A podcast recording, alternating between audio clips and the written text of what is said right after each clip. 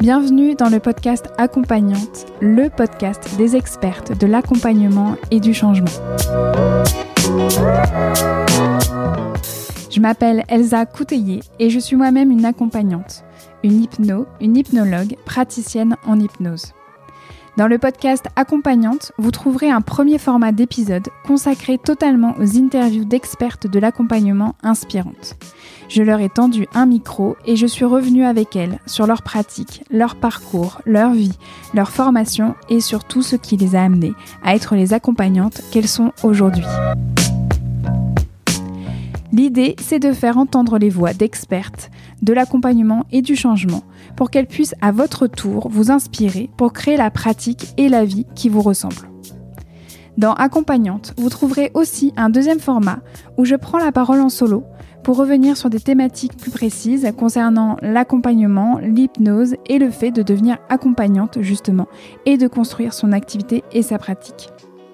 Pour ne manquer aucun épisode d'accompagnante, je vous invite à vous abonner sur votre application de podcast préférée. Allez, c'est parti pour un nouvel épisode. Je vous souhaite une très belle écoute.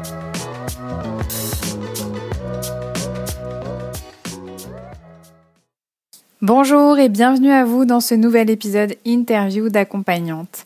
Aujourd'hui, j'ai l'immense plaisir de vous présenter l'échange que j'ai eu il y a quelques semaines avec Chloé Elsener. Chloé est une consoeur accompagnante en hypnose que j'ai vue évoluer de loin et d'un peu plus près cette dernière année au fil de posts suivis sur Instagram et de messages privés. Avec Chloé, on s'est formé à l'Arche à peu près au même moment et on est devenu maman aussi à peu près au même moment.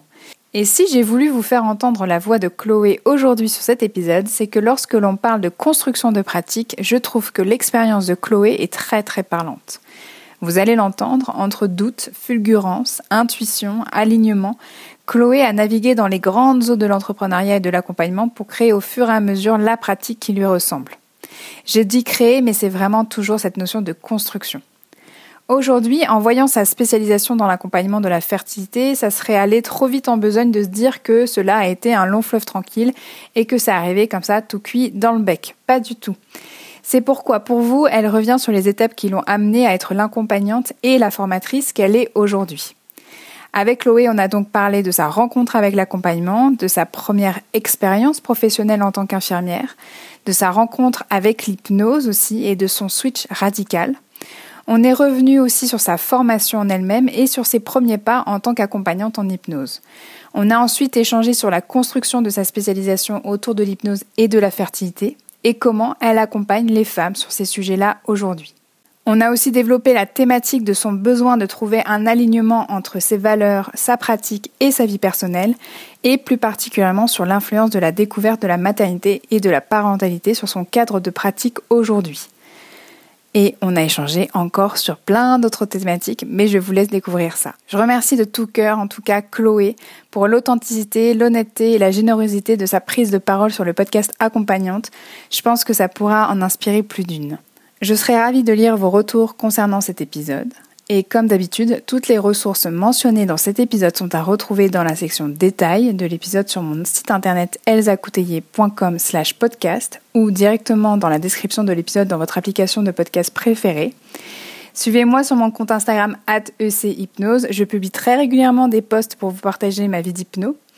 Et si vous aimez cet épisode, si vous adorez Accompagnante, participez à son rayonnement en le partageant sur vos réseaux sociaux.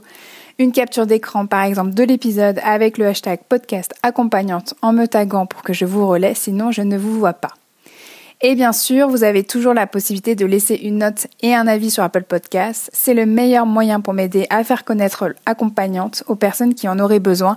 Et je vous jure, vraiment, ça prend pas longtemps. Allez, c'est parti pour ce nouvel épisode interview avec Chloé Elsener. Je vous souhaite à toutes et à tous une très très très belle écoute et je vous dis à dans trois semaines pour un nouvel épisode. D'ici là, prenez bien soin de vous. Bonjour Chloé. Salut. Bienvenue sur Accompagnante. Je suis très heureuse de te recevoir ici. Merci de prendre ce temps avec nous pour qu'on puisse euh, t'écouter, entendre tout ce que tu as à nous dire euh, concernant donc euh, ta pratique et surtout bah, toute la construction de ta pratique qui t'a permis d'arriver à être l'accompagnante que tu es aujourd'hui. Merci Chloé d'être là. Bah, merci à toi de, de me recevoir. je, suis, je suis hyper hyper heureuse et, et touchée de d'être d'être là aujourd'hui et de pouvoir participer à ton podcast que je suis depuis le départ, le lancement de ton projet et, et voilà que, que j'aime beaucoup. Merci. Et donc, je vais tout de suite te repasser le micro parce qu'on va commencer par la question rituelle sur accompagnante. C'est cette fameuse question du qui es-tu, Chloé? Bah, euh, bah, Je m'appelle euh, Chloé Elsener. Euh, J'ai 31 ans. Euh, je vis euh, dans la banlieue lyonnaise avec euh, mon conjoint et ma fille Camille qui a un an et demi aujourd'hui. je suis hypnothérapeute depuis plus de cinq ans maintenant, il me semble à peu près, euh, et je suis spécialisée dans l'accompagnement de la fertilité. Donc, j'accompagne les couples, les femmes, les hommes qui rencontrent des difficultés pour concevoir un enfant. Hmm.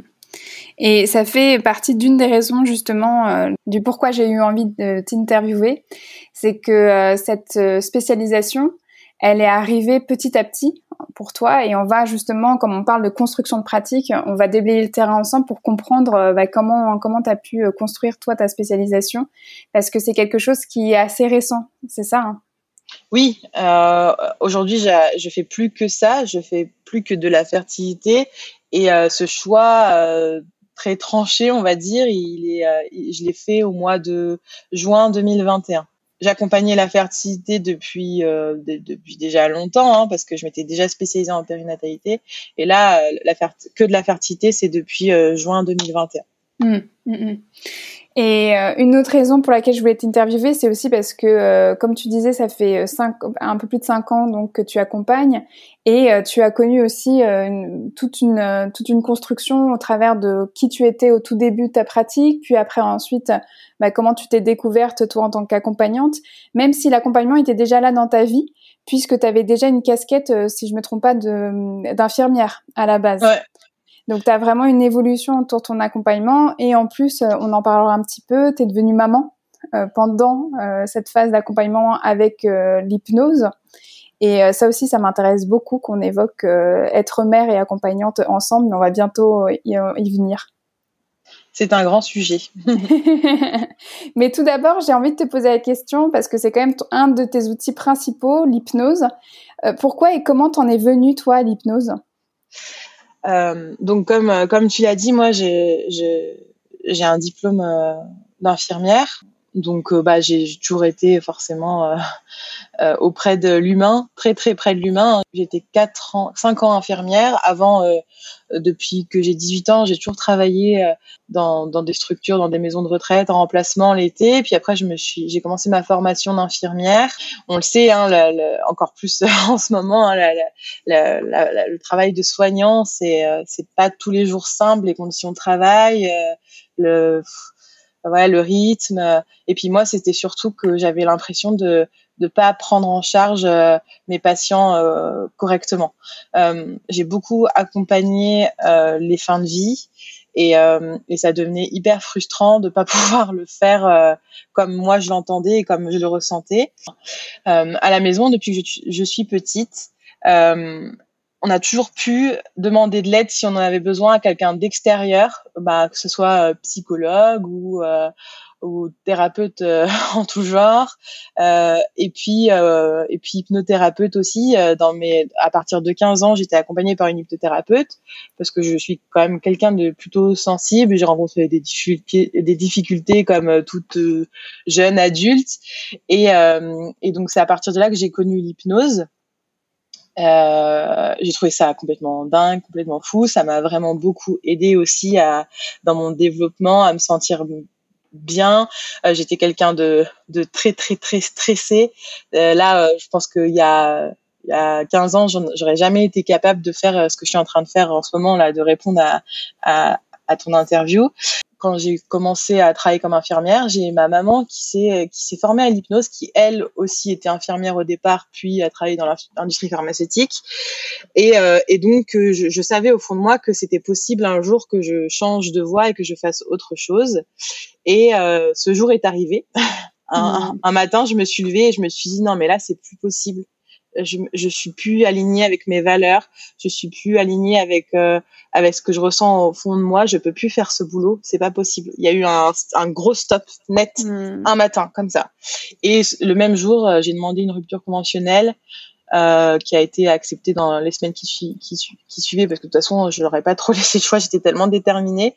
Et, euh, et euh, le quatre mois après j'étais j'étais en formation en formation en mon premier jour de formation. Voilà. ah ouais. Alors bah, vraiment Le, le, le, le, quelque chose qui fait un switch radical, quelque chose qui se déclenche très rapidement. Là, on est vraiment sur une évolution hyper rapide parce que en fait ça me fait forcément tilter avec une cliente que j'accompagne aujourd'hui qui ça fait un an et demi qu'elle prépare sa demande de rupture conventionnelle.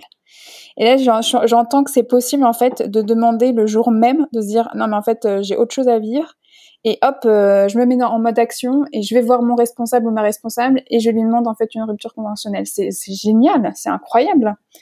C'est ça te vient d'où ça cette cette énergie, cette force d'action comme ça? Bah euh, je, je, je, sais pas d'où ça me vient, mais c'est vrai que j'ai réagi plutôt comme ça. Euh, enfin là, tu vois, c'était plus possible. Je pense que j'avais accumulé depuis quelques mois quand même euh, des, des, des, des, difficultés dans mon travail. Enfin, entre temps, bon, je, je donne pas tous les détails de mon parcours d'infirmière. Entre temps, j'avais changé de, de, lieu de travail et c'était encore pire qu'avant. Euh, du coup, là, j'ai eu, je pense, j'ai eu un trop plein. Et moi, je suis assez radicale, c'est-à-dire que quand c'est plus ok, c'est plus ok quoi. Hmm. Et, euh, et et puis bon, je pense qu'aussi j'avais la chance et la, et la possibilité de me dire que c'était possible parce que à côté j'avais euh, j'avais euh, ma maman qui s'était installée elle depuis euh, depuis quelques années déjà et je la voyais épanouie travailler. Puis il y avait une petite dans son cabinet, il y avait une, une une petite pièce qui restait. Et puis elle m'avait dit, tu sais, si un jour tu veux faire autre chose, euh, de l'hypnose ou quelque chose d'autre, euh, tu, tu, tu as ta place ici. Donc je pense que je hmm. savais que j'avais ça qui m'attendait et, et, forcément, bah ça, ça aide aussi. Je me suis pas non plus lancée totalement dans l'inconnu, même si bah forcément euh, c'était radical, hein, ça c'est sûr. Je pense que même je suis rentrée le soir, mon, mon conjoint il s'y attendait pas. Hein. Hein, hmm. Il, il m'a dit mais qu'est-ce qui s'est passé? Et, et, ça, je pense que quand on me connaît, on sait que je suis comme ça. Euh, quand je quand je peux quand je peux plus, je peux plus quoi. C'est hmm. je, je, je, sais, je pense que je suis capable de dire ça. Je le sais depuis que je suis peut-être ou peut-être en ayant travaillé sur moi, hein, des, comme ça a commencé tôt. Euh, quand c'est quand je peux plus, je peux plus. Je j'avais atteint mes limites quoi. Ouais, et, euh, et, donc c'est ce qui a fait que ben ben du jour au lendemain voilà et puis c'était tellement fort et puissant que je pense que là à partir de là euh, enfin on ne pouvait plus m'arrêter de toute façon.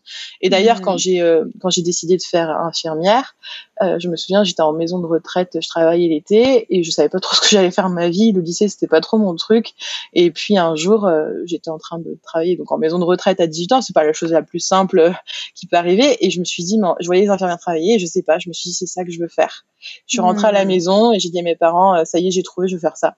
Alors mes parents ma mère qui avait été infirmière et mon père qui savait ce que c'était ils m'ont dit bah c'est pas t'es sûr mais c'est pas c'est pas c'est pas c'est difficile et tout. Non non c'est bon je veux faire ça.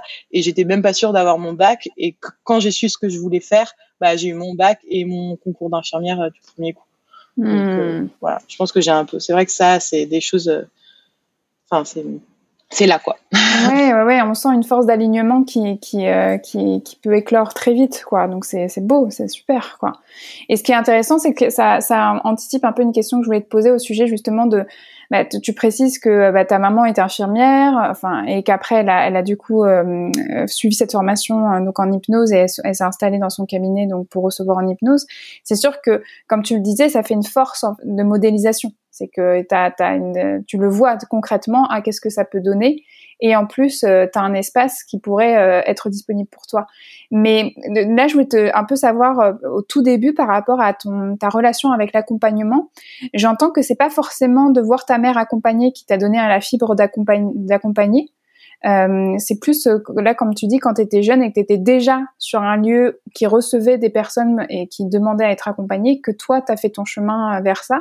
Euh, ou est-ce que quand même tu sens qu'il y a eu quelque chose en lien avec euh, un environnement plus familial ou une forme d'éducation ou vraiment c'est venu euh, de toi à toi ou sûrement un mélange des deux hein? Oui, c'est un mélange des deux. Après, moi, je, suis bien, je me pose énormément de questions tout le temps, tout le temps, tout le temps. C'est parfois hyper, euh, c'est parfois, j'allais dire, c'est chiant. On peut, je sais pas si on peut parler comme ça. je me reprends. Mais c'est bon. je me, je, suis quelqu'un, je me pose énormément de questions. C'est parfois un peu chiant, mais c'est aussi vraiment cool. Et dans le métier d'accompagnante, euh, je pense que c'est super cool de se poser plein de questions. Et, euh, et du coup, bah, déjà quand j'étais infirmière, euh, je voyais le fonctionnement, euh, tu vois, le fonctionnement des, équipes, euh, le, les relations entre euh, entre les membres de l'équipe, le relation, comment chacun réagissait, parce qu'on était quand même face à des personnes âgées qui souvent étaient en fin de vie, et comment chacun réagissait face à la mort. Enfin, c'était vraiment des choses. Je me dis pourquoi cette personne elle réagit comme ça et pourquoi mon autre collègue elle réagit totalement à l'opposé. Qu'est-ce qui fait que, que déjà à, à ce moment-là je me posais beaucoup de questions et et en fait j'ai commencé à comprendre que chacun avait, euh, euh, ça peut paraître bateau, mais là je l'ai vraiment compris et intégré que chacun a son histoire, chacun a, sa, manière de voir les choses et c'est ce qui fait qu'on réagit différemment face à face à, plein d'expériences et euh, du coup, je, et du coup, je, je, pense que ça, part, ça partait de là, d'avoir envie d'accompagner et de comprendre ce qui fait que qu'on on réagit pas de la même manière face à, à, une expérience donnée. Et puis euh, et puis aussi parce que euh, parce que moi j'ai j'ai pas de j'ai pas de difficulté à être avec l'autre euh, de manière intime on va dire mmh. et ça je pense que c'est mon peut-être que c'était déjà là mais déjà en tant qu'infirmière c'est ça t'es vraiment là Enfin, je veux dire, quand tu accompagnes quelqu'un qui est en train de mourir, tu es là. Quand tu accompagnes quelqu'un, quand tu aides quelqu'un qui est plus capable de le faire, à, à, à prendre soin de, de lui, à faire sa toilette, à, voilà, c'était t'es dans t'es, déjà dans une dans, dans la bulle d'intimité la plus proxémique mm. et euh, et euh, et ça et ça je pense que c'est c'est, c'est hyper précieux. Oui, bah on sent que euh, très vite tu as eu la fibre quoi, enfin c'est quelque chose qui t'a touché en tout cas. Moi je sens qu'il y a une sensibilité pour pour ça. Et puis de de, de vouloir euh, d'avoir cette proximité avec l'autre, c'est avoir aussi envie de lui apporter dans vraiment ce dont il a besoin dans les détails, c'est, c'est aller vers le rejoindre rejoindre l'autre et, et, essayer de le comprendre parce que je pense qu'on peut pas toujours tout comprendre mais euh, mais du coup essayer de lui apporter ce dont il a besoin euh, en détail quoi euh, pas pas être dans quelque chose de global mmh. dans dans l'accompagnement déjà quand j'étais infirmière et puis après euh, je pense qu'il y a eu l'outil d'hypnose parce que c'était quelque chose qui, que je trouvais complètement fou et, et, comme expérience à vie, je trouve ça dingue et, et, et, et j'avais, euh, je me disais que je savais que c'était possible d'accompagner avec l'hypnose, d'en faire son métier et tout. Et je pense que ces deux choses qui se sont euh, rejoints, et ben ça a fait que bah, je décide de me former en hypnose pour euh, pour pour accompagner. Et on va bientôt en parler, hein, justement, comment comment s'est déroulée ta formation. Mais juste avant ça, il y, a quand même quelque chose, moi, qui me qui me saute aux oreilles, si je peux m'exprimer comme ça, et que j'avais pas capté au moment où on avait échangé toutes les deux. Euh, tu es quand même dans un rapport à l'accompagnement depuis que tu es vraiment toute jeune, parce que même avant ton bac, choisir d'avoir un, un, travail dans une maison de retraite, enfin c'est quand même particulier. C'est un choix euh, qui est pas si euh, courant que ça. C'est c'est pas du tout anodin. En plus, comme tu dis, euh, tu as un contact avec des personnes euh, qui sont en fin de vie, hein, vraiment en fin fin fin de vie, que tu as, déjà eu en fait un contact avec la mort très très jeune, euh, dans une société où c'est complètement un thème qui est banni qui est totalement universel mais qui est tabou. enfin, moi, je trouve que ça, ça, ça, ça mérite d'être souligné dans notre échange que euh, dès, ton plus jeune âge, c'était quelque chose qui, euh, était fort en fait chez toi, euh, ces grandes thématiques. Oui, oui, oui, c'est vrai quand, quand on le redit comme ça et quand je m'entends le dire, je cherchais un, un boulot d'été et puis on m'a proposé, euh, on m'a dit bah là ils cherchent euh, des, des, employés euh, pour l'été, des remplaçantes, des jeunes dans cette maison de retraite. Donc bah je suis allée passer une journée pour voir ce que c'était parce que sincèrement je savais pas exactement ce que c'était même si j'imaginais. Et là je pense que la directrice elle m'a emmenée dans la chambre de la de la de la dame qui, était, qui a rencontré le plus de difficultés. Elle avait, elle avait un Alzheimer euh, bien bien avancé, euh, ce qu'on montre pas, hein, ce qu'on voit pas quand on connaît pas, quand on n'est pas dedans. Et en fait, je me suis dit mais euh, mais c'est fou, enfin c'est fou de pouvoir aller aider euh, et accompagner des personnes qui, qui en ont tellement besoin, qui ont tellement, qui sont plus capables de le faire elles-mêmes. Et en fait, ça m'a pas du tout fait peur. Je pense qu'elle a voulu me faire peur pour me tester. Ça m'a pas du tout fait peur, au contraire. Et euh, une semaine après, ben j'ai commencé à j'ai commencé à bosser dans cette maison de retraite. Et euh, et en fait, enfin, t'as 18 ans et tu te retrouves euh, à, à, faire des toilettes à 6 heures du mat à des personnes âgées. Donc si tu veux, t'as, c'est ce que je disais tout à l'heure, t'es, t'es au plus proche de l'intimité, quoi. C'est des personnes qui savent, qui qui ont qui qui qui plus aux toilettes seules, c'est des personnes qui sont plus capables de se laver seules, et tu, tu, laves des corps de personnes âgées, euh, ben c'est, c'est très particulier. Mais moi, ça m'a jamais, enfin ça m'a jamais rebuté, ou j'imagine que ça peut être difficile pour certains, mais au contraire, pouvoir prendre soin de, de, personnes euh, de cette manière-là, c'était c'était hyper fort pour moi. Et puis j'ai mmh. recommencé l'été d'après, et puis bah, après la suite, euh, comme je l'ai raconté tout à l'heure. Mmh. Donc euh, déjà là, c'était accompagné, tu vois. C'était, je pense que là, c'est on est au, au, à la chose au, au, niveau le plus pur de l'accompagnement, je pense, quand tu mmh. fais ça, tu vois. Ouais. Merci déjà pour ce premier partage, hein, c'est hyper intéressant. En tout cas, moi, ça me touche beaucoup. Et on va venir à ta formation justement, et je voulais savoir comment euh, s'était déroulée euh, ta formation en hypnose. Quel a été ton, je sais pas, ton ressenti général? Est-ce que as, encore aujourd'hui, tu as un bon souvenir ou un mauvais souvenir qui te reste? Qu'est-ce que tu veux nous dire toi de ta formation? Euh, alors moi, le, le, premier jour de ma formation, ça a été une, je m'attendais pas à ça, ça a été une révélation. Genre, je pense que c'est la, c'est une des premières fois de ma vie où je me suis sentie autant à ma place.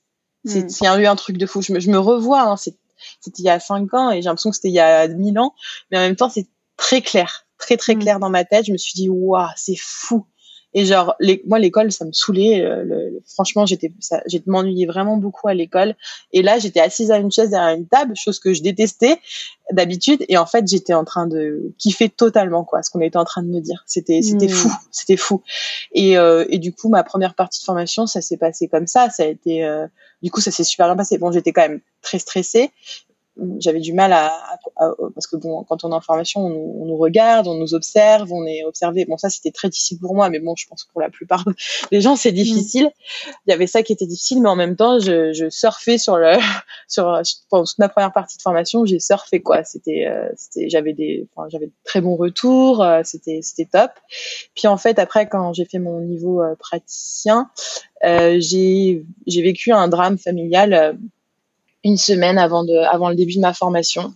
Mmh. Euh, je pense que c'était un des premiers premiers gros chocs de ma vie, euh, sans rentrer dans les détails. Et du mmh. coup, je je j'ai failli annuler. Et puis en fait, ça répondait pas. Mmh. Donc je me suis posée, je me suis dit, est-ce que tu as vraiment envie d'annuler? Est-ce que tu penses que t'es pas capable d'y aller, euh, de le faire et tout? Et puis en fait, finalement, je me suis dit, bon, si ça répond pas, c'est que c'est faux, j'y aille. Donc euh, bah j'y suis allée. Euh, j'ai loupé une journée parce que parce que il fallait que je retourne dans ma famille pendant une journée. Et euh, et euh, pour un enterrement. Et du coup bon ça a été assez particulier. Mais en fait j'ai fait ma semaine. Alors ça s'est bien passé mais de manière assez monotone parce que ben j'étais dans enfin fallait que je régule mes émotions quoi. Sinon euh, mmh. je partais en live quoi. Donc voilà ça s'est très bien passé cette première semaine de praticien mais assez monotone par rapport à d'habitude. Et après, je crois que deux semaines après ou un mois après, je rentrais en, pour, pour euh, dans ma dernière semaine de praticien. Et là, par contre, ça a été, euh, je pense que j'ai un peu, un peu décompensé tout ce que j'avais retenu. Euh, forcément, enfin déjà, en plus la dernière semaine de praticien, c'est hyper intense émotionnellement. On fait plein de, on travaille sur des, sur des choses émotionnelles, personnelles aussi qui sont, qui sont assez profondes et intenses. Enfin, ça remue. Ils font, voilà, c'est un, c'est un, un, moment important. Et, et du coup, bah là, ça c'est beaucoup plus difficile.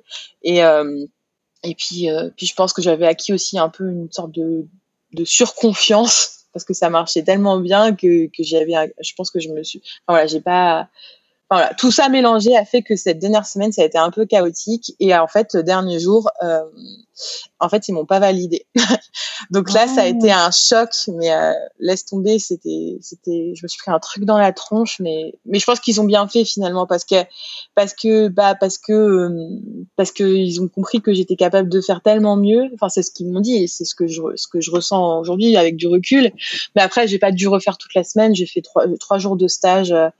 Euh, trois jours de stage en plus euh, et puis euh, et puis ça s'est et puis là ça s'est passé euh, c'était c'était magnifique et ça s'est super bien passé ça s'est trop bien fini hmm. c'était top j'avais j'ai vraiment géré j'ai vraiment voilà et donc au moins j'ai été certifiée j'ai j'ai eu la sensation d'être vraiment certifiée et d'être certifiée sur un, un, point très positif à la fin alors que alors que si je l'avais été à la toute à la toute fin ça aurait pas été ça aurait pas été génial et en plus, ils, savaient que j'allais m'installer. Euh, oui, voilà, que c'était un projet concret. Ouais, c'était un projet très concret. Mon cabinet m'attendait, ils le savaient, et je pense que, enfin, c'est c'est rassurant de savoir que qu'on certifie aussi euh, vraiment des gens. Enfin voilà, enfin voilà, il y avait une sorte d'honnêteté de leur part, et, euh, et je trouve ça génial. Et euh, et du coup, ben voilà, moi moi j'ai eu la, la sensation d'être certifiée euh, par et que je le pas qu'ils m'aient donné ma certification et de, l'avoir mérité. Et, euh, et, de leur côté, ils ont respecté quand même le fait que après j'allais quand même accompagner des personnes et que fallait que ça se passe, fallait que ça soit sûr quoi. Et donc ces hmm. trois jours de stage, en plus, ils ont été, euh, enfin ça, ça a mis un, ça m'a ça m'a donné une confiance que j'aurais pas eu euh, à la fin de, de, du praticien normal. Hmm. Donc donc voilà, j'ai un très bon souvenir du début mais c'est vrai que cette fin-là, aujourd'hui, je suis capable d'en parler et de le dire et de l'assumer parce que c'est pas forcément facile, tu vois. Je me suis dit, est-ce que j'en parle, est-ce que j'en parle pas? Parce que mm, euh, mm. parce que ben parce que c'est pas simple de dire qu'on n'a pas été certifié à la fin de sa formation de praticien. Mais en même temps je me dis c'est important et et puis euh, puis voilà je suis plutôt honnête et euh, et c'est aussi parfois de dire que ça se passe pas toujours comme on a prévu que la vie elle fait que c'est pas si, simple que ça qu'on rencontre des difficultés personnelles des des obstacles mais que ça finit quand même bien si si si si on en a vraiment envie quoi oui, et puis c'est, euh, je trouve c'est euh, crucial même que tu en parles euh, avec cette honnêteté-là parce que c'est une possibilité euh, qui, qui, existe et heureusement comme tu disais parce que ça vient soutenir la qualité euh, de, de, la certification. Ça vient promettre que quand tu recevras, bah là tu pourras recevoir en toute sécurité et tu as fait ce chemin vers ça. C'est-à-dire qu'ils t'ont mis une alerte, tu as réussi à, à, la prendre en compte et à pas lâcher le projet et en plus euh, arriver à pouvoir vraiment incarner les attendus euh, finalement qui te permettaient ensuite euh, d'avoir cette belle certification. Donc c'est parfait. Et c'est pour montrer aux personnes que ça existe et que rien n'est gravé dans le marbre, que on peut quand même y arriver sur un sur un deuxième essai. Et c'est pas grave. Et c'est totalement ok. Et, et, et, ça montre la qualité derrière de toi de ton lien de ta relation même avec ton propre projet que ça vient pas non plus euh, tout dégommer et tout remettre en question. Bah non, bah ok, bah je, je fais une deuxième tentative et ça sera bon à ce moment-là, quoi. Ouais, clairement. Et puis en plus, euh, je pense que à ce moment-là, j'étais une des plus jeunes dans la formation, parce que hmm. j'avais 25 ans. Et euh, et enfin, on n'est pas à 25 ans, on n'est pas comme euh, comme on est à 30 ou 40 ans. Enfin, je veux dire, peut-être que si, mais en tout cas, moi, je pense que j'avais pas la maturité que j'ai aujourd'hui. Et du coup, quand tu certifies des, des petites nanas de 25 ans, bon, j'avais beau avoir un vécu professionnel assez important et intense, je pense que c'est important de d'être aussi euh, d'être aussi honnête euh, dans le fait que parfois ça peut prendre un peu plus de temps et, et c'est ok. Puis en plus, bon, j'avais quand même cette cette, euh, cette, cette histoire familiale qui venait se mettre au milieu de tout ça, quoi.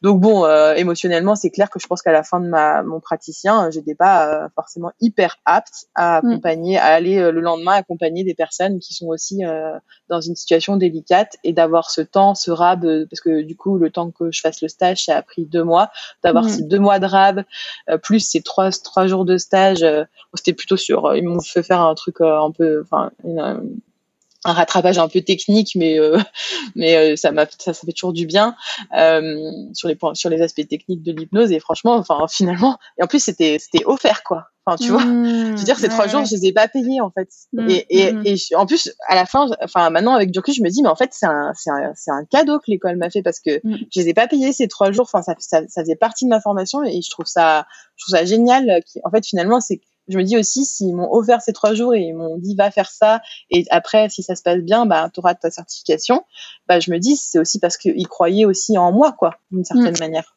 Ouais exactement Ah, mais c'est sûr, c'est superbe. Et c'est un beau cadeau même dans le sens où quand toi, tu as eu ta certification, tu te sentais vraiment euh, incarner cette posture d'accompagnante.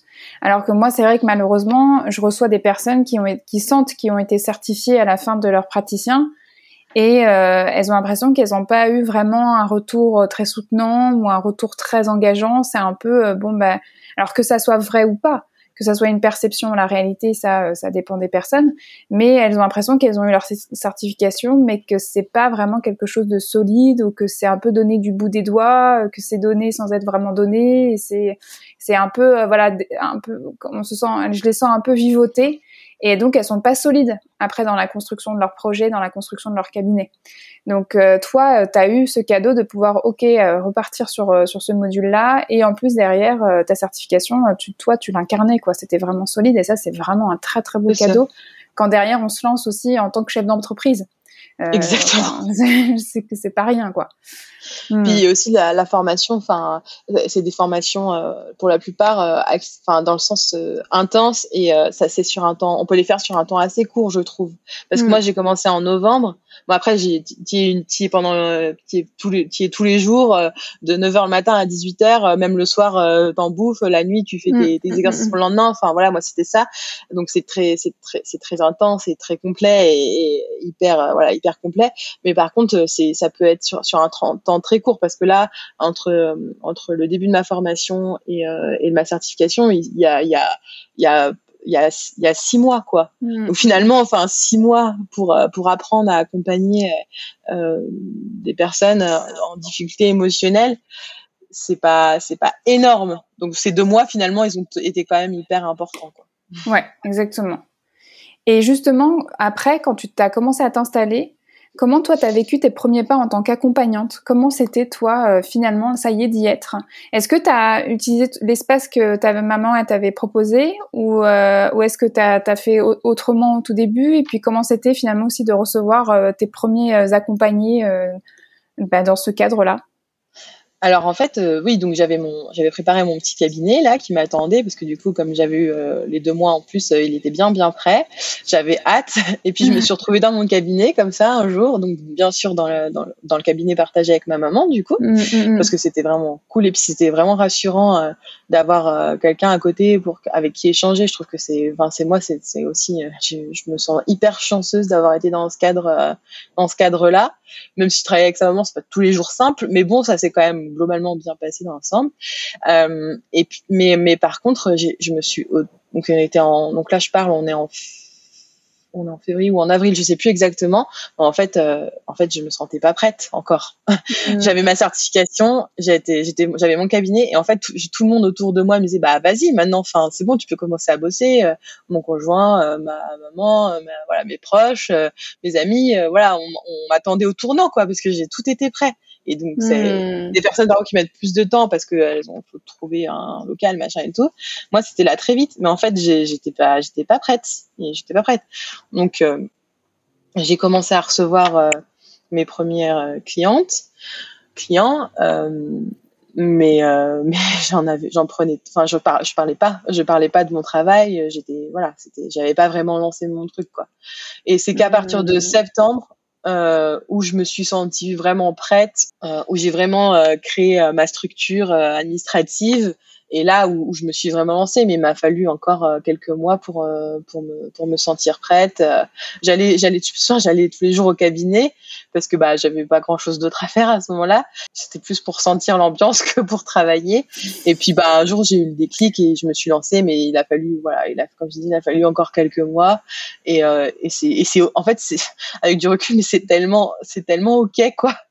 enfin je veux dire enfin c'était je suis pas à, à quatre mois près quoi. Enfin c'est ouais. et puis, puis voilà, encore une fois, faut se sentir prête euh, pour euh, pour se lancer. Enfin, là, au moment où je me suis installée euh, en septembre, après, bah, c'est parti et, et c'est vraiment parti. Mais mmh. mais au début, ça a été ça a été un peu voilà. Puis même les premières séances, hein, t'as beau peut-être t'entraîner sur tes amis, c'est et puis en formation, c'est pas c'est pas la même réalité. Alors, mmh. je pense que j'avais la chance, c'est que quand je discute avec mes, mes, mes collègues de formation, c'est que moi, être à deux dans une pièce, si tu veux, euh, je savais ce que c'était quoi. Euh, enfin, c'était, ça me faisait pas peur d'être à deux dans une pièce, d'être avec l'autre, euh, de, de, de l'écoute, enfin, de, d'entendre des choses pas forcément faciles. Ça, c'était, je pense que j'avais des, j'avais les bases bien solides pour ça, donc c'était pas ça le problème. Mais c'était, on en parlera peut-être plus tard, mais c'était complètement la légitimité quoi. Gros syndrome de l'imposture quoi. À ce moment-là, qu'est-ce que je fous là? Est-ce que j'ai, enfin, qu'est-ce que je fous là quoi? J'ai 25 ans, qu'est-ce que je vais aller raconter à, à des nanas de 50 ans euh, Enfin, c'était ça. Mmh, mmh, mmh. Et tu parles qu'à un moment donné, tu as eu un déclic. Tu as l'impression que ce déclic, il est venu comme une forme d'épiphanie euh, d'un coup, euh, oh, il y a tout s'est éclairé ou c'est un déclic qui était beaucoup plus subtil euh, C'est quoi quel, quel, a été ce déclic-là? En fait, c'est ce que j'avais projeté, je pense, dans ma tête pendant la formation. Je m'étais dit, bah en septembre, je me lance. Et, et en fait, ah. j'ai eu, eu, la possibilité de le faire plus tôt parce que j'avais pas quand est-ce que j'allais finir euh, exactement ma formation. Enfin, euh, il y avait plein de plein de petites questions comme ça. Et en fait, euh, quand je suis quand j'étais en avril, dans ma tête, je, je pense que je m'étais vraiment projetée à me dire en septembre j'y vais. Que avant septembre, en fait, c'était pas possible. Quoi. Ah, je sais pas. C'était une question de de ce que j'avais projeté, de ce que j'avais prévu et de voilà. Et après, euh, moi, au début, j'ai créé une structure assez. Euh, enfin, j'ai directement créé une entreprise. Euh, et du coup, bah, le temps que ça se mette en place, c'était, c'est tombé pile poil en septembre, la création de mon entreprise. Et, euh, et du coup, ben, bah, du coup, à partir de là, ben, faut quand même, faut quand même remplir.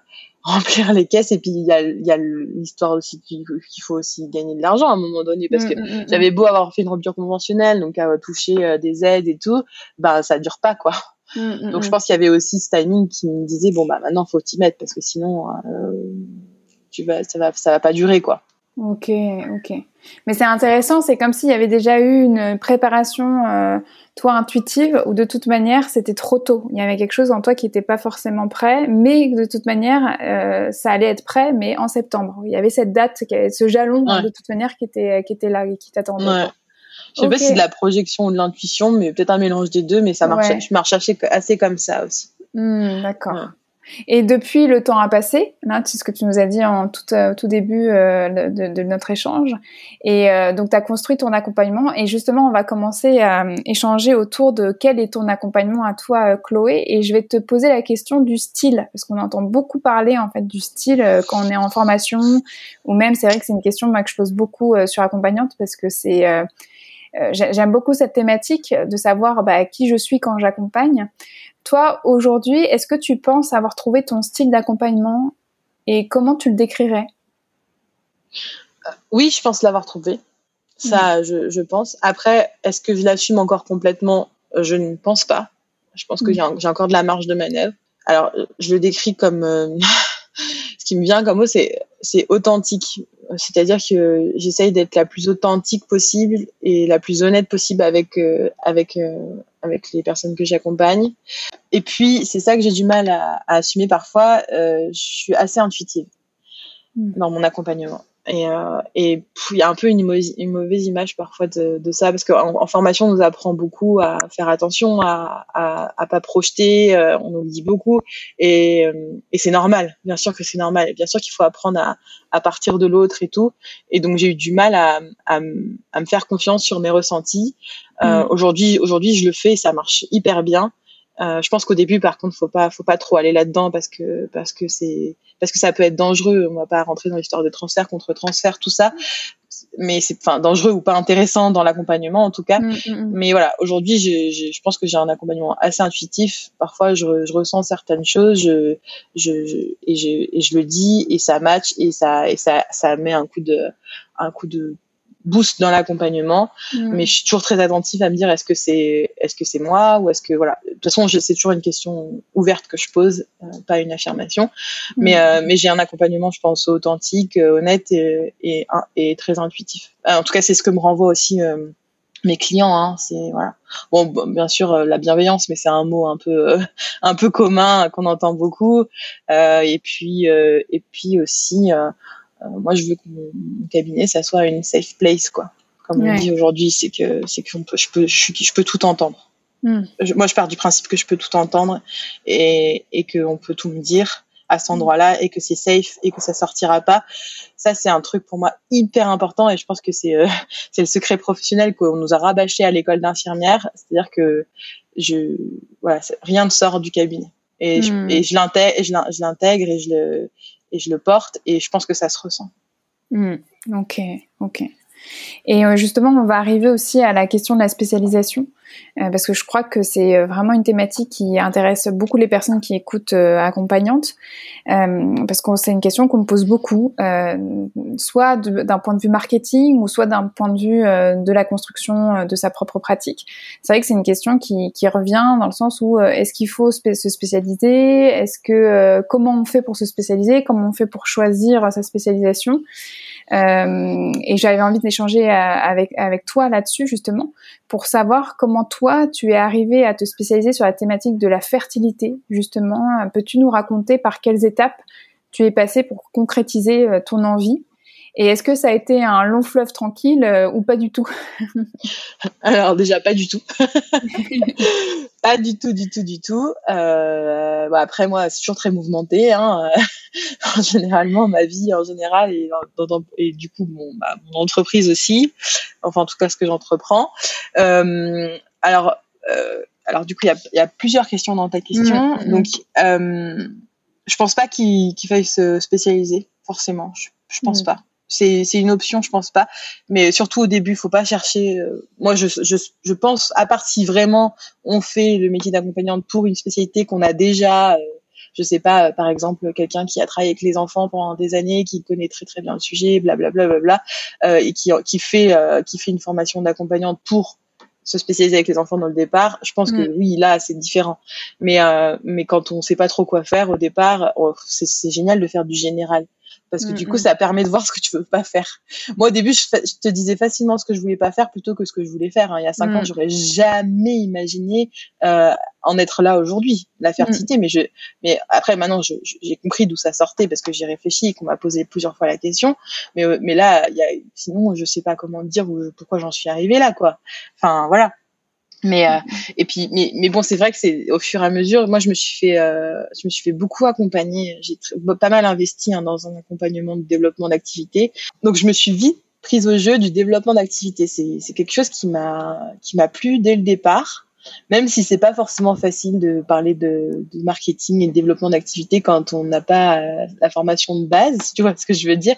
Mmh. mais mais par contre ça m'a ça m'amuse ça m'amuse de me dire que que, mon, mon, entreprise elle va prendre plus d'ampleur. Ça m'amuse de voilà, c'est quelque chose qui était que j'ai découvert euh, en même temps que j'ai découvert euh, le métier d'accompagnante, j'ai découvert le, métier de de, de, de, savoir développer une entreprise. Et, euh, et, et je pense que c'est ce qui fait aussi que j'en suis là aujourd'hui, parce que je suis très fière de là où je suis aujourd'hui, c'est que c'est que j'ai pris goût à ce à cette à cette part de à, cette part de, du travail quoi parce que enfin mm. ça fait pas c'est ça fait carrément partie euh, du métier d'accompagnante. Et, euh, et du coup dès le départ je me suis vachement euh, renseignée. J'ai j'ai fait des formations des petites formations hein, et je me suis fait je me suis fait accompagner aussi par des personnes qui dont c'est le métier et qui qui, qui savent ce que c'est. Et donc très très tôt dans bah, dès le début de ma pratique en fait je pense et donc j'entendais beaucoup que c'était bien de se spécialiser, que c'était intéressant, que ça permettait vraiment euh, euh de développer euh, son, son business. C'était aussi un moyen d'accompagner euh, ce qu'on voulait vraiment. Parce qu'au départ, on se retrouve parfois avec des accompagnements euh, qui sont pas forcément simples et tu te rends compte que c'est pas ok pour toi pour plein de raisons différentes et ça euh, c'est pas un problème. On a le droit de je crois que je t'ai entendu le dire déjà mais je, je suis hyper d'accord avec ça c'est qu'on a le droit de pas vouloir accompagner tout le monde et euh, et c'est pas parce que on se sent pas bien avec euh, une cliente ou une thématique qu'on doit forcément aller explorer et travailler dessus. On peut juste dire bah non pour l'instant pour moi c'est pas ok et, et je, je fais pas ça. Donc finalement, au fur et à mesure, ça a un petit peu déblayé déjà ce que je voulais pas faire. Et puis euh, forcément avec euh, l'envie de d'avoir un enfant qui arrivait dans ma vie personnelle, euh, mm. je me suis intéressée à la périnate et pour le coup ça m'a vraiment vraiment vraiment passionnée la mm. périnatalité en général. Donc j'ai commencé à parler un peu plus de ça, à faire des formations sur ce sujet-là, que ce soit en hypnose ou rien à voir avec l'hypnose. Mais j'ai commencé à, à, être à porter plus plus cette casquette de d'hypnothérapeute ou de praticienne en hypnose spécialisée en, en périnatalité. Et puis, euh, bah, dans la périnatalité, c'est pareil. Il y a des trucs que j'aimais faire, il y a des trucs que j'aimais moins faire. En fait, je me suis rendu compte qu'il y a des trucs que j'adorais faire. Bah, par exemple, accompagner une femme enceinte quand moi-même euh, j'étais enceinte. Euh, mm. Puis en fait, après, quand j'étais plus enceinte, ça, ça, me saoulait, quoi. Mais par contre, la, la fertilité, c'est toujours resté, tu vois. En fait, je pense qu'il faut mm. faire la différence entre tes hobbies du moment parce que ça se passe dans ta vie et ce, ce, qui, te porte vraiment au fond, tu vois. Et je mm. pense que la fertilité, c'est le petit c'était la petite euh, la petite fibre de la de la périnatalité qui qui elle a toujours été là et toujours et, et m'a toujours euh, enfin ça m'est pas passé quoi. Et donc euh, donc là par contre quand il y a vraiment quand il y a un truc qui m'intéresse vraiment, moi je je, j'y vais à fond quoi. Je, je j'ai beaucoup lu, j'ai, j'ai, puis je pense que j'avais ma, ma formation d'infirmière euh, scientifique du coup euh, euh, qui, qui, qui, m'a beaucoup aidé. Et donc bah quand je recevais mes clientes en fertilité, je voyais bien que ça ça, ça matchait quoi, qu'elle, mmh. enfin, d'avoir quelqu'un en face qui qui sait de quoi on parle, des mots techniques, c'est très technique la fertilité, les parcours PMA, tout ça, ben ça c'était vraiment puis je me sentais bien, puis j'en avais pas marre quoi. Je faisais ça, hmm. voilà. voilà. Et, euh, et un jour, un jour, euh, je, j'ai commencé à donc depuis le mois de janvier, c'est pas un jour, depuis au mois de janvier de 2021. Euh, donc j'avais ma fille qui avait un an à ce moment-là. Euh, je suis là, j'étais la moitié du temps au cabinet, la moitié du temps avec elle. J'ai pu organiser mon temps de travail comme ça. Et en fait, euh, ça a pris, ça a commencé à prendre de l'ampleur. Plus j'ai fait de fertilité, plus j'ai eu des gens qui venaient pour de la fertilité. Et ça, mon cabinet là, à partir de là, a commencé à prendre pas mal d'ampleur. Et, euh, du coup, j'avais des projets dans tous les sens. Euh, je faisais des cercles de femmes, euh, j'accompagnais des femmes enceintes, j'accompagnais des problématiques de fertilité. Euh, ouais, ça partait dans tous les sens. Plus ma fille qui avait qui, qui voilà qui, qui, prenait beaucoup de place parce que ben un bébé ça va prendre la place c'est normal et, euh, et j'ai essayé de trouver un équilibre entre entre ces deux ces deux pans là de ma vie mais du coup c'était trop quoi et euh, et donc il a fallu que je fasse du tri. Euh, là encore j'étais accompagnée hein, sur le sujet heureusement. Euh, je me suis rendu compte qu'en fait il fallait que je fasse du tri quoi, que je pouvais pas tout faire, je pouvais pas être partout, je pouvais pas aider tout le monde euh, et qu'il fallait que je fasse un choix.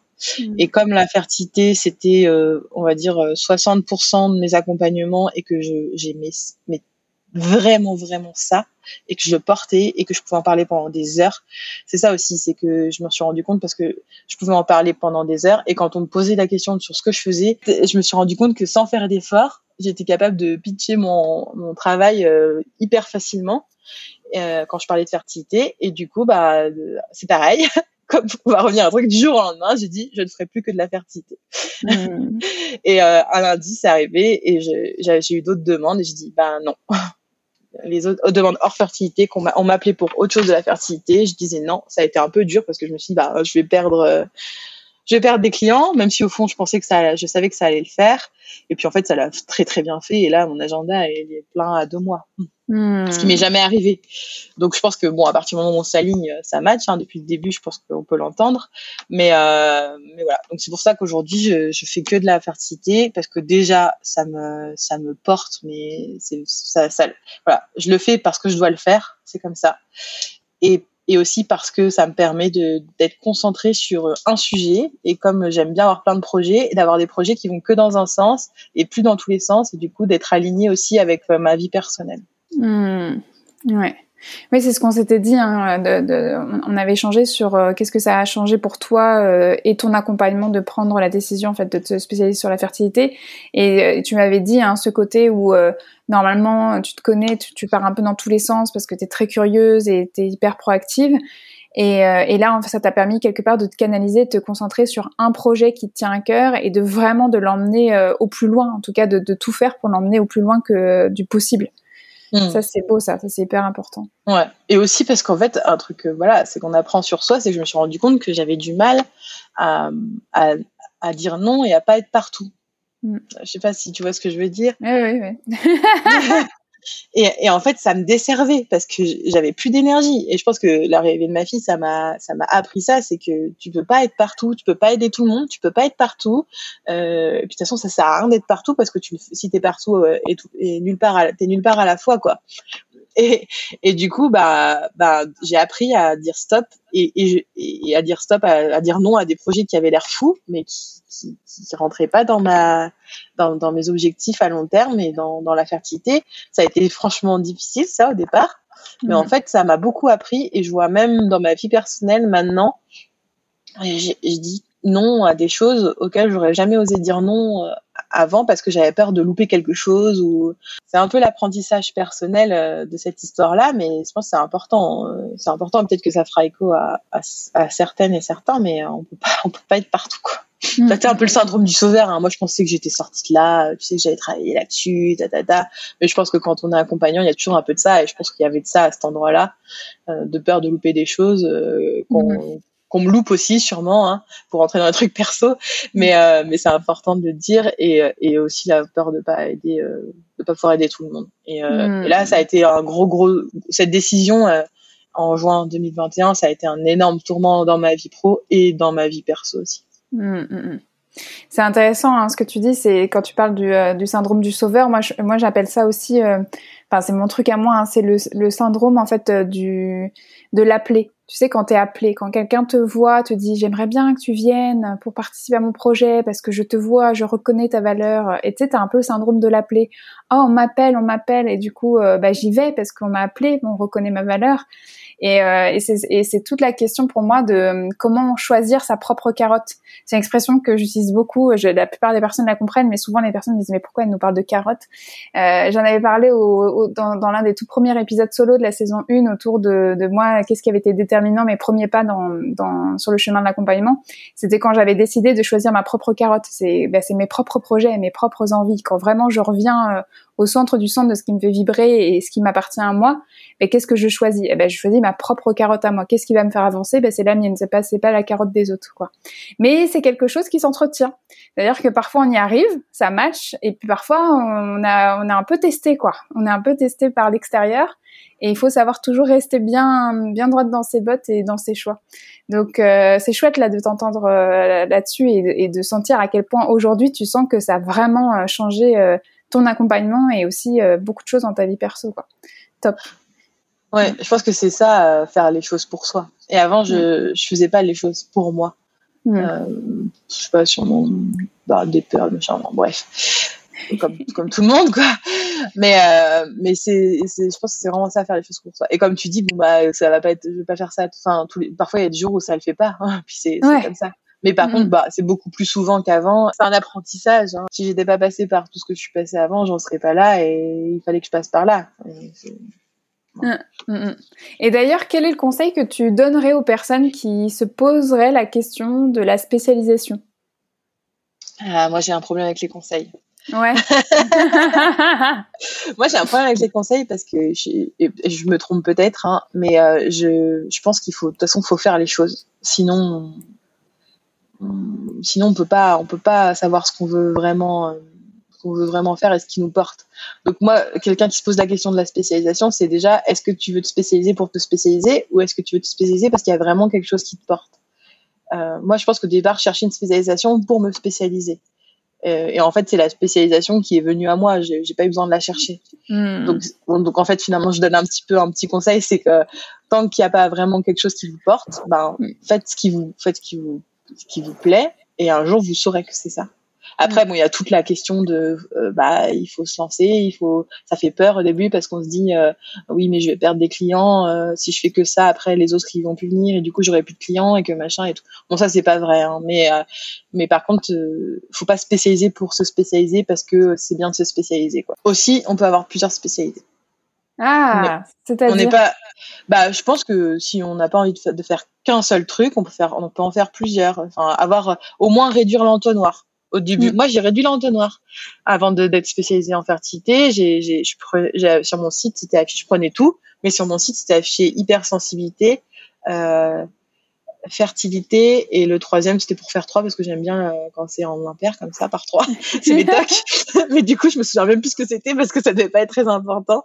Mais voilà j'avais hypersensibilité et fertilité. J'avais réduit l'entonnoir. Ouais, déjà. d'accord. J'ai réduit l'entonnoir. Je pense qu'on peut déjà commencer par ça par réduire l'entonnoir et pas mettre euh, tous les euh, tout pas essayer de mettre tout pour que pour avoir tout le monde quoi. Ça, ça. Mm, mm, Et justement, ça, ça vient aussi toucher à quelque chose qui, qui est crucial. C'est ce qu'on s'était dit. C'est autour de la thématique d'assumer qui on est en tant qu'accompagnante parce que dans la pré-interview, on a parlé de la différence justement entre la spécialisation et la spécificité, et tu l'avais euh, toi euh, traduit euh, comme le fait de, du cadre, le propre cadre qui appartient à chaque accompagnante et aussi son style et sa pratique. Et ça nous a amené à échanger autour du fait que bah, s'assumer en tant qu'accompagnante, c'était crucial. si on revient à toi, qu'est-ce que ça veut dire pour toi aujourd'hui de t'assumer en tant qu'accompagnante? M'assumer en tant qu'accompagnante. Euh, je vais parler spécifiquement pour l'hypnose parce que c'est ce que je connais, même si je sais que ce podcast s'adresse à plus de monde. Euh, mais euh, tu vois, dans, l'hypnose, je trouve qu'il y a un peu une pression parfois de faut faire comme ci, faut faire comme ça, faut, faut faire de l'hypnose très profonde ou faut faire j'en sais rien ou je trouve enfin, en tout cas, moi, j'ai ressenti une très forte pression au départ sur la technique. Euh, avec du recul, je pense que c'était pas forcément euh, aidant parce que déjà, fallait que j'apprenne à être une accompagnante avant de faire de la technique. Je pense que moi, on devrait déjà apprendre à être des accompagnants avant de faire de la technique, même si on, quand on fait une hypnose, bah, bien sûr faut faire de l'hypnose. Hein. Euh, la technique, elle est importante. Mais, euh, mais là, je pense qu'en cinq ans, j'ai appris à être accompagnante en ayant une technique euh, qui, je pense, est bonne, mais pas excellente non plus. Et ça aussi, j'ai eu du, j'ai eu mis du temps à l'assumer. Ah, et du coup, aujourd'hui, je retravaille beaucoup, beaucoup ma technique euh, en hypnose parce que parce que je parce que je pense que je suis bien dans mes baskets d'accompagnante et que j'ai la sensation d'accompagner euh, le mieux que je peux et, euh, et bien en fait finalement. Mmh. Et, et, du coup, je me je me ressens sur ma technique. Je pense que là, euh, d'ici 2022, tu vois, je vais refaire une formation de technique en hypnose. Ça va pas me faire de mal. Finalement, s'assumer en tant qu'accompagnante, c'est d'abord qu'est-ce que ça veut dire être accompagnante? Et puis après, là, toi, ça a été euh, de pouvoir euh, te libérer de ce que je comprends finalement des injonctions qui venaient de l'extérieur, pour vraiment euh, te laisser le temps. Et puis après, de toute manière, tu reviens sur quelque chose de plus technique qui est comme ah. approuvé par par l'extérieur, mais t'en fais vraiment ton ton ta crème à toi. Ouais, c'est ça. C'est ça. C'est que c'est que c'est qu'aujourd'hui, euh, je me suis mis beaucoup de pression au départ euh, sur la technique, les techniques d'hypnose. Il faut savoir faire ça, il faut utiliser ça, il faut il faut faire de l'hypnose à la première séance parce que sinon c'est c'est que tu fais pas de l'hypnose. Après, c'est des choses qu'on lit beaucoup si on si on lit euh, par exemple sur Facebook au groupe dans le groupe hypnose des trucs comme ça. Et ça, ça m'a mis beaucoup de pression et du coup, bah ça venait forcément nourrir mon syndrome de l'imposture. Mm. Mais mais en fait, avec du recul, maintenant, je me dis non mais c'est bon quoi. Enfin, c'est ce que j'ai enfin aujourd'hui l'accompagnante que je suis, euh, la technique, si tu veux, c'est ça vient, c'est la, cerise sur le gâteau, c'est que mm. c'est que c'est que bien sûr que c'est important quand tu fais de l'hypnose de faire de la technique, mais mais si c'est même plus, je pense, et tout voire tout autant important d'être d'être une accompagnante bien dans ses baskets qui qui sait qui elle est qui connaît ses limites euh, qui, qui qui et avoir conscience que tu fais du bon job. Ça, je pense que moi, c'est l'étape la plus importante euh, pour se hmm. sentir euh, accompagnante et s'assumer, euh, s'assumer tel qu'on est. Je pense que ça, ça résonne, en tout cas pour moi, par rapport au, fait que c'est vrai que quand on se lance dans une formation, on se dit je, je vais faire cette formation pour accompagner. Mais finalement, quand on s'inscrit à une formation, si on s'inscrit à une formation pour apprendre un outil ou des outils, et donc, oui, forcément, on va être accompagnante parce qu'on va accompagner avec ces outils-là, mais ces outils ne font pas de nous forcément une accompagnante. Exactement. Et sauf que parfois, quand tu t'inscris dans une école, c'est un peu flou tout ça. Et euh, le chemin est peut-être un peu plus euh, sinueux et se rappeler que avant tout, on apprend des outils, pas forcément accompagner. Alors même si dans les premiers, euh, dans les premières étapes hein, de la formation, on est beaucoup sur la posture et, l'écoute et tout ce que, toutes ces qualités en fait justement qui sont nécessaires à pouvoir accompagner. Mais il faut pas oublier que quand même, c'est un outil. Il y a des outils. Si on est dans une école de sophrologie ou d'hypnose ou de FT ou autre, on apprend surtout des outils. Euh, et c'est vrai que parfois, bah, les outils sont mis davantage en valeur, ou en tout cas, comme on, a des grilles de lecture de est-ce que je sais bien ou pas utiliser cet outil, est-ce que ça fonctionne ou ça fonctionne pas, bah, c'est un peu plus rassurant parce qu'on est dans le faire. Alors que l'accompagnement, c'est tout un état d'être et c'est des processus et c'est quelque chose qui se construit au long cours. Donc euh, c'est pas facile parce que quand finalement on doit se lancer, ben, on est un peu dans ce, de ce boogie booga et il faut trouver son chemin. Et c'est pour ça que c'est hyper intéressant toi de t'entendre là-dessus. et je pense qu'on apprend à être accompagnante en accompagnant. Enfin, l'école, ça mm. te donne des bases, ça te donne, ça te donne peut-être une sécurité de ce qu'il faut quand même faire ou pas faire, ou, ou du moins pas ce qu'il faut faire ou pas faire, parce que je pense que ça c'est c'est pas c'est pas ok. Mais euh, ce à quoi il faut faire attention, mm. je pense que c'est plus ça. Il faut le vivre, tu vois, il faut vivre pour l'incarner. Ouais, exactement. Et justement, tu as nommé à nouveau le syndrome de l'imposture, et euh, je sais que les personnes qui écoutent euh, ce podcast sont très intéressées par euh, comment justement on peut faire pour traverser son syndrome de l'imposture. Est-ce que, j'allais dire, est-ce que c'est quelque chose que toi tu as connu, mais oui, parce que tu, tu nous, tu nous l'as dit. Et toi, comment as-tu fait pour le traverser ou comment tu fais pour continuer à le traverser? Parce que pour moi, peut-être que c'est une croyance personnelle, professionnelle euh, qui, que tu partageras pas, mais pour moi, le syndrome de l'imposture, quelque part, il est toujours là. Il nous fait toujours coucou. Euh, et c'est plutôt une danse. Mais j'aimerais bien avoir euh, ton, ton avis, toi, là-dessus, autour du syndrome de l'imposture et, ta relation avec euh, ce fameux syndrome. Ah bah oui, moi oui oui, ça a été très très très très très présent dès le départ. Euh, je pense que c'est normal. Euh, après, euh, et c'est toujours là parce que forcément, quand tu as des nouveaux projets, des, des ambitions, tu as envie de grandir, de faire autre chose. Là, moi, je, je me lance dans la formation, euh, je lance ma formation, donc bah là, c'est là, hein. ça revient euh, comme euh, presque comme à mes débuts. Sauf que mm. je pense que j'ai des outils et je sais que ça existe et je sais que ça passe et je sais que c'est normal. Après, je pense que moi, pour moi, parfois, je vais parler pour moi, même si je pense que ça peut résonner pour d'autres. Le syndrome de l'imposture, c'est une question d'ego. En fait, je m'explique, c'est que j'ai la sensation que parfois c'est là parce que je parce que je parce que j'imagine que je vais pouvoir faire tout parfaitement du premier coup. Hmm. Mais en fait, euh, faut redescendre d'un étage. C'est qu'à un moment donné, euh, quand tu sors de l'école, ben, euh, c'était un bébé hypno, quoi, ou un bébé euh, sophro, ou, ou que sais-je, et que tu peux pas faire tout parfaitement. Enfin, je veux dire, faut quand même, faut quand même euh, pratiquer, faut, faut, faut, faut, recevoir des gens, faut se tester, faut apprendre de nouvelles choses, peut-être faire d'autres formations pour compléter. Mais, euh, mais moi, le syndrome de l'imposture, il prend beaucoup d'ampleur quand je pars du principe que, que bah, maintenant que j'ai fait une formation euh, de six mois en hypnose, euh, je suis la meilleure hypnotisiste de la Terre, quoi.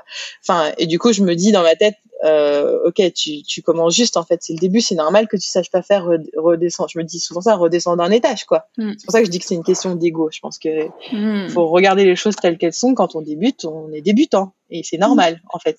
Exactement. Et, et je suis sûre, enfin en tout cas moi ça va être mon, ma perspective par rapport à ce que tu dis quand c'est une question d'ego. C'est pas et c'est pas parce qu'on parle d'ego que c'est forcément quelque chose de négatif. L'ego, il a le droit d'être là. L'ego, il a un rôle. Il est là pour vous protéger.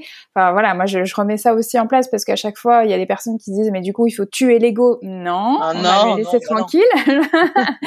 mais en gros on va lui donner une juste place. Euh, c'est c'est exactement ça. C'est qu'on le regarde, on lui dit bah, t'as le droit d'être là, t'es sûrement là pour me protéger ou en tout cas pour prendre soin de moi, même si c'est un peu fucked up.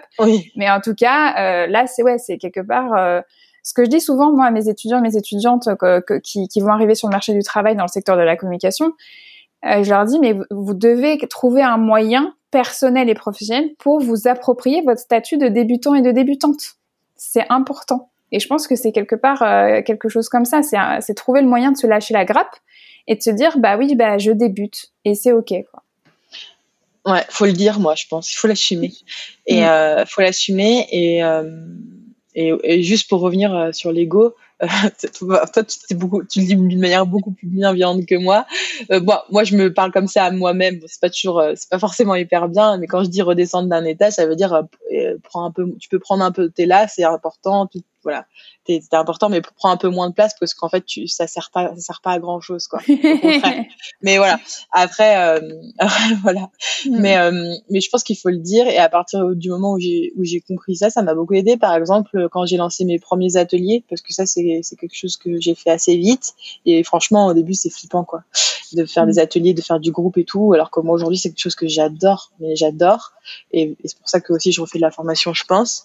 Ben bah, quand j'ai fait ma première session d'atelier ben je l'ai dit en fait je dis bah aujourd'hui euh, on est ensemble et c'est la première fois que je le fais euh, mm. et en fait c'est trop bien parce que les gens en face c'est les gens qui, qui viennent nous voir en atelier et tout ben, c'est la plupart des gens ils sont ils sont gentils en fait ils sont pas là ils sont pas méchants même s'ils mm. viennent pour apprendre quelque chose ils peuvent très bien entendre que c'est la première fois quand quand vous commencez vos premières séances ben faut le dire c'est mes premières mm. séances et c'est et c'est bon enfin c'est c'est c'est pas grave. C'est tout le monde commence. Et euh, et au contraire ça met euh, ça ça fait déjà de le dire je pense que ça fait du bien. Et en plus euh, et, et, en plus bon l'autre je pense que tout ce qu'il veut c'est de, de l'aide. Donc il a bien conscience que que vous venez de vous installer. Enfin ça ça ça se voit en général. Et donc euh, et voilà. Et pour les ateliers moi ça m'avait beaucoup aidé de commencer euh, mes, mes, ateliers en disant bah là voilà c'est les, les premiers ateliers que je fais. Et et, euh, et du coup euh, dès le départ ça pose les choses je pense mmh. plus pour moi que pour les autres euh, mais le dire je pense c'est vraiment une bonne solution d'assumer le fait que ben c'est la première fois que c'est le début et que et que, et que c'est ok quoi mmh. ouais tout à fait ouais. Et on va arriver à, à, la grande thématique de ta spécialisation, parce que c'est vrai que depuis tout à l'heure, on, on, en parle, mais sans vraiment en parler. Et là, on va vraiment bah, accueillir cette thématique de l'hypnose et la fertilité, parce que j'ai vraiment envie de te laisser la parole pour que tu puisses nous expliquer que, comment tu accompagnes les personnes autour de la thématique de la fertilité. Moi, c'est toujours mon problème. Je disais au début, c'est que euh, moi, je fais les choses de manière intuitive. Donc, dire, expliquer comment je fais, pour moi, ça me demande de ça me demande un effort, euh, un gros effort euh, psychique. Mais ce qui est cool, c'est que en me lançant, parce que là aujourd'hui, je lance ma, ma formation hypnose et fertilité, et euh, et du coup, la première session, ça sera en novembre 2021, euh, et les autres euh, en 2022. Et, euh, du coup, le, fait d'avoir créé cette formation, ça m'a permis aussi de conceptualiser un peu comment je fonctionnais par rapport à la par, rapport à la fertilité. Alors les demandes que je reçois le plus souvent, euh, c'est déjà des femmes. j'ai 80 aujourd'hui, euh, je sais plus combien j'ai d'accompagnés, j'en ai, je sais pas, en général j'en ai en, même temps j'en ai une trentaine, je pense, euh, une trentaine d'accompagnés et, euh, et j'ai un homme. Voilà parce que je pense que c'est un sujet euh, déjà qui concerne bien sûr les hommes et les femmes, mais comme ça se passe en général dans le corps de la femme. Euh, puis bon, de toute façon, même les parcours de fertilité, ils sont ils sont hyper tournés vers la femme. Bon, c'est un autre sujet, mais c'est un problème. Et, euh, et du coup, les hommes, ils n'ont pas beaucoup de place dans, ces problématiques-là, alors qu'il y a beaucoup à faire aussi chez les hommes. Donc, si j'accompagne en général des femmes qui sont dans dans un projet bébé, souvent depuis plus d'un an c'est très rare qu'elles viennent avant, j'en ai quelques-unes et qui sont bah, en galère quoi, hein, qui, qui galèrent à avoir un enfant. Euh, c'est l'attente. Euh, Aujourd'hui, il y a, y a un, plus d'un quart des, des couples euh, qui qui mettent plus d'un an à faire un enfant et c'est à partir de là qu'on parle d'infertilité. Mmh. Donc c'est un sujet quand même en, en France, c'est des chiffres en France qui est hyper euh, présent quoi. Enfin, je pense qu'autour de vous, vous avez tous des couples, même s'ils le disent pas, qui, qui si vous êtes euh, voilà, si vous avez, si vous êtes en âge, euh, si ça, c'est la question se pose, même si c'est pas une obligation d'avoir des enfants, hein, on le dit quand même. Euh, bah c'est autour de vous, il y a, y a un quart de, de, de, personnes qui galèrent ou qui ont galéré à avoir un enfant, et je trouve c'est énorme. Mmh. Euh, et c'est un, c'est un sujet qui, qui fait souffrir en fait. Les femmes que je reçois, elles sont en souffrance. C'est très très très très très compliqué euh, avec la pression, avec euh, avec euh, avec le, le manque d'accompagnement aussi, il faut dire, parce que même si euh, euh, c'est vrai qu'on avance d'un point de vue médical, euh, l'accompagnement psychologique et psychique et émotionnel autour de, des problématiques d'infertilité, elle est, elle est, presque inexistante. Euh, et ben, moi, je reçois des, femmes qui sont en souffrance et qui, ont l'impression qu'elles auront jamais d'enfants, euh, ou du moins que, et puis qu'elles sont nulles parce qu'elles ne sont pas capables, parce que normalement, bah, quand on est une femme et qu'on a 30 ans, on doit réussir à faire des enfants. Euh, donc, c'est des personnes en souffrance en très grande souffrance que je reçois, vraiment. Et du coup, moi, euh, je reviens un petit peu tout à ce que je disais tout à l'heure sur l'hypnose, quand on fait de l'hypnose, faut faire de l'hypnose, tout ça. Mes premières séances, j'ai eu beaucoup de mal à l'assumer, mais aujourd'hui, je l'assume parce que je pense que de toute façon, ça marche vraiment. J'écoute pendant une heure. Mm. Les, les, les, je ne fais pas d'hypnose à la première séance. Mm. ou très très rarement ou des petits des petites expériences toutes simples pour pour permettre parfois de d'aller un petit peu plus loin dans, dans l'expérience de la séance quand il y a besoin. Mais la première séance, je passe une heure à poser des questions, à rebondir, à faire ce qu'on appelle, euh, euh, c'est une technique hein, de l'écoute active en fait. Mm. Et ça, euh, et ça, c'est parce que parce que justement, c'est des c'est des personnes euh, qui qui ont eu un, qui ont un parcours de vie et dont les dernières années sont à limite pour certaines et pour la plupart un enfer parce que il y a parce qu'elles elles vivent elles vivent projet bébé, elles mangent projet bébé, elles dorment projet bébé et encore plus dans un parcours PMA. Mmh, ah, c'est hyper important là que tu précises que justement comment tu accompagnes, mais c'est par cette écoute, d'abord par cet accueil de la parole. Mmh. Ça, c'est moi, c'est et dans ma formation, je, je, vais mettre un point d'honneur à ça. L'hypnose, c'est génial, mais par contre, il faut commencer par écouter et pas par faire. Parce que quand on est, je sais pas si tu vas partager ça, mais quand on fait quand on fait l'hypnose, euh, quand on commence une, une, expérience hypnotique, on fait. Tu vois, on est mmh. dans le faire. Et je pense que c'est important de commencer par se faire se fermer sa bouche et écouter c'est ça l'écoute active et rebondir mm. le clé de langage aussi on peut appeler ça comme ça mm. et là déjà c'est ça ça pose le socle de l'accompagnement les bases la confiance aussi parce que quand on quand on quand on n'est pas écouté depuis des mois voire des années sur une problématique qui nous fait souffrir avoir quelqu'un en face qui se tait et qui écoute et qui accueille, qui reçoit et qui prend dans les bras. Euh, bon, en ce moment c'est un peu compliqué, mais moi ça m'arrive. Euh, mais en tout cas, ou, ou du moins euh, pas physiquement mais avec l'esprit quoi euh, et ben et ben et ben voilà qui laisse de la place euh, aux émotions aux pleurs qui vous dit que c'est ok de pleurer en plus moi les femmes que j'accompagne euh, franchement j'ai pas de pourcentage, faudrait que je le fasse, mais il y en a beaucoup qui ont vécu euh, des expériences de fausses couches. Il y a beaucoup de femmes aussi qui ont vécu des expériences d'IVG euh, ou pour lesquelles la sexualité est compliquée dans le couple, parce que bon, quand t'es dans sur un projet bébé depuis euh, deux ans et que euh, tu fais l'amour que pour faire un enfant, bah le couple il empathie. Donc, euh, donc voilà, il y a, tout cet accueil de cette souffrance et d'écoute qui pose le socle et les bases de l'accompagnement, qui est hyper précieux. Et je pense que ça fait, c'est, un démarrage optimal et ça fait tout le reste. Enfin, puis même déjà sans faire, du coup, la première séance, elle est, elle a des résultats magiques en fait. Hmm. C'est, c'est ouf. Enfin, elles reviennent, elles me disent mais waouh, qu'est-ce que ça m'a fait du bien. Et en fait, moi, j'ai rien fait. C'est ça qui est fou. Et ça m'émeut quand je le dis, c'est hmm. que j'ai rien fait, j'ai juste écouté, j'ai juste accueilli quoi. Mm, mm, mm. c'est hyper important là de le rappeler. Et euh, là, là si, euh, si je reviens sur la notion de, demande euh, que tu reçois plus souvent, finalement, on, pourrait traduire par, enfin, résumer, hein, si je peux me permettre, ce que tu as dit, c'est que d'abord, peut-être la première demande consciente ou inconsciente, c'est déjà d'avoir un espace d'écoute, de présence. Un soutien. un soutien. Un soutien. C'est vraiment de, prendre en compte tout l'aspect émotionnel, psychique, qui est totalement présent dans, dans ces parcours-là. mais est-ce que derrière, tu, tu as l'impression que il y a des points communs avec tes différentes euh, accompagnées? Est-ce que, par exemple, je vais parler un petit peu plus euh, technique, mais pour des billets de terrain, mais tu me dis si ça te parle ou pas. Est-ce que tu as l'impression que souvent, il y a des euh, demandes derrière, des conflits intérieurs, derrière des difficultés à se projeter, derrière des éléments du passé qui ont mmh. pas été encore digérés, par rapport à une non-communication avec le corps, une non-écoute de soi à soi Qu'est-ce que toi, tu as remarqué? Mmh. Euh, moi, je, je, remarque que c'est des femmes, je dis des femmes hein, parce que bon, euh, ouais.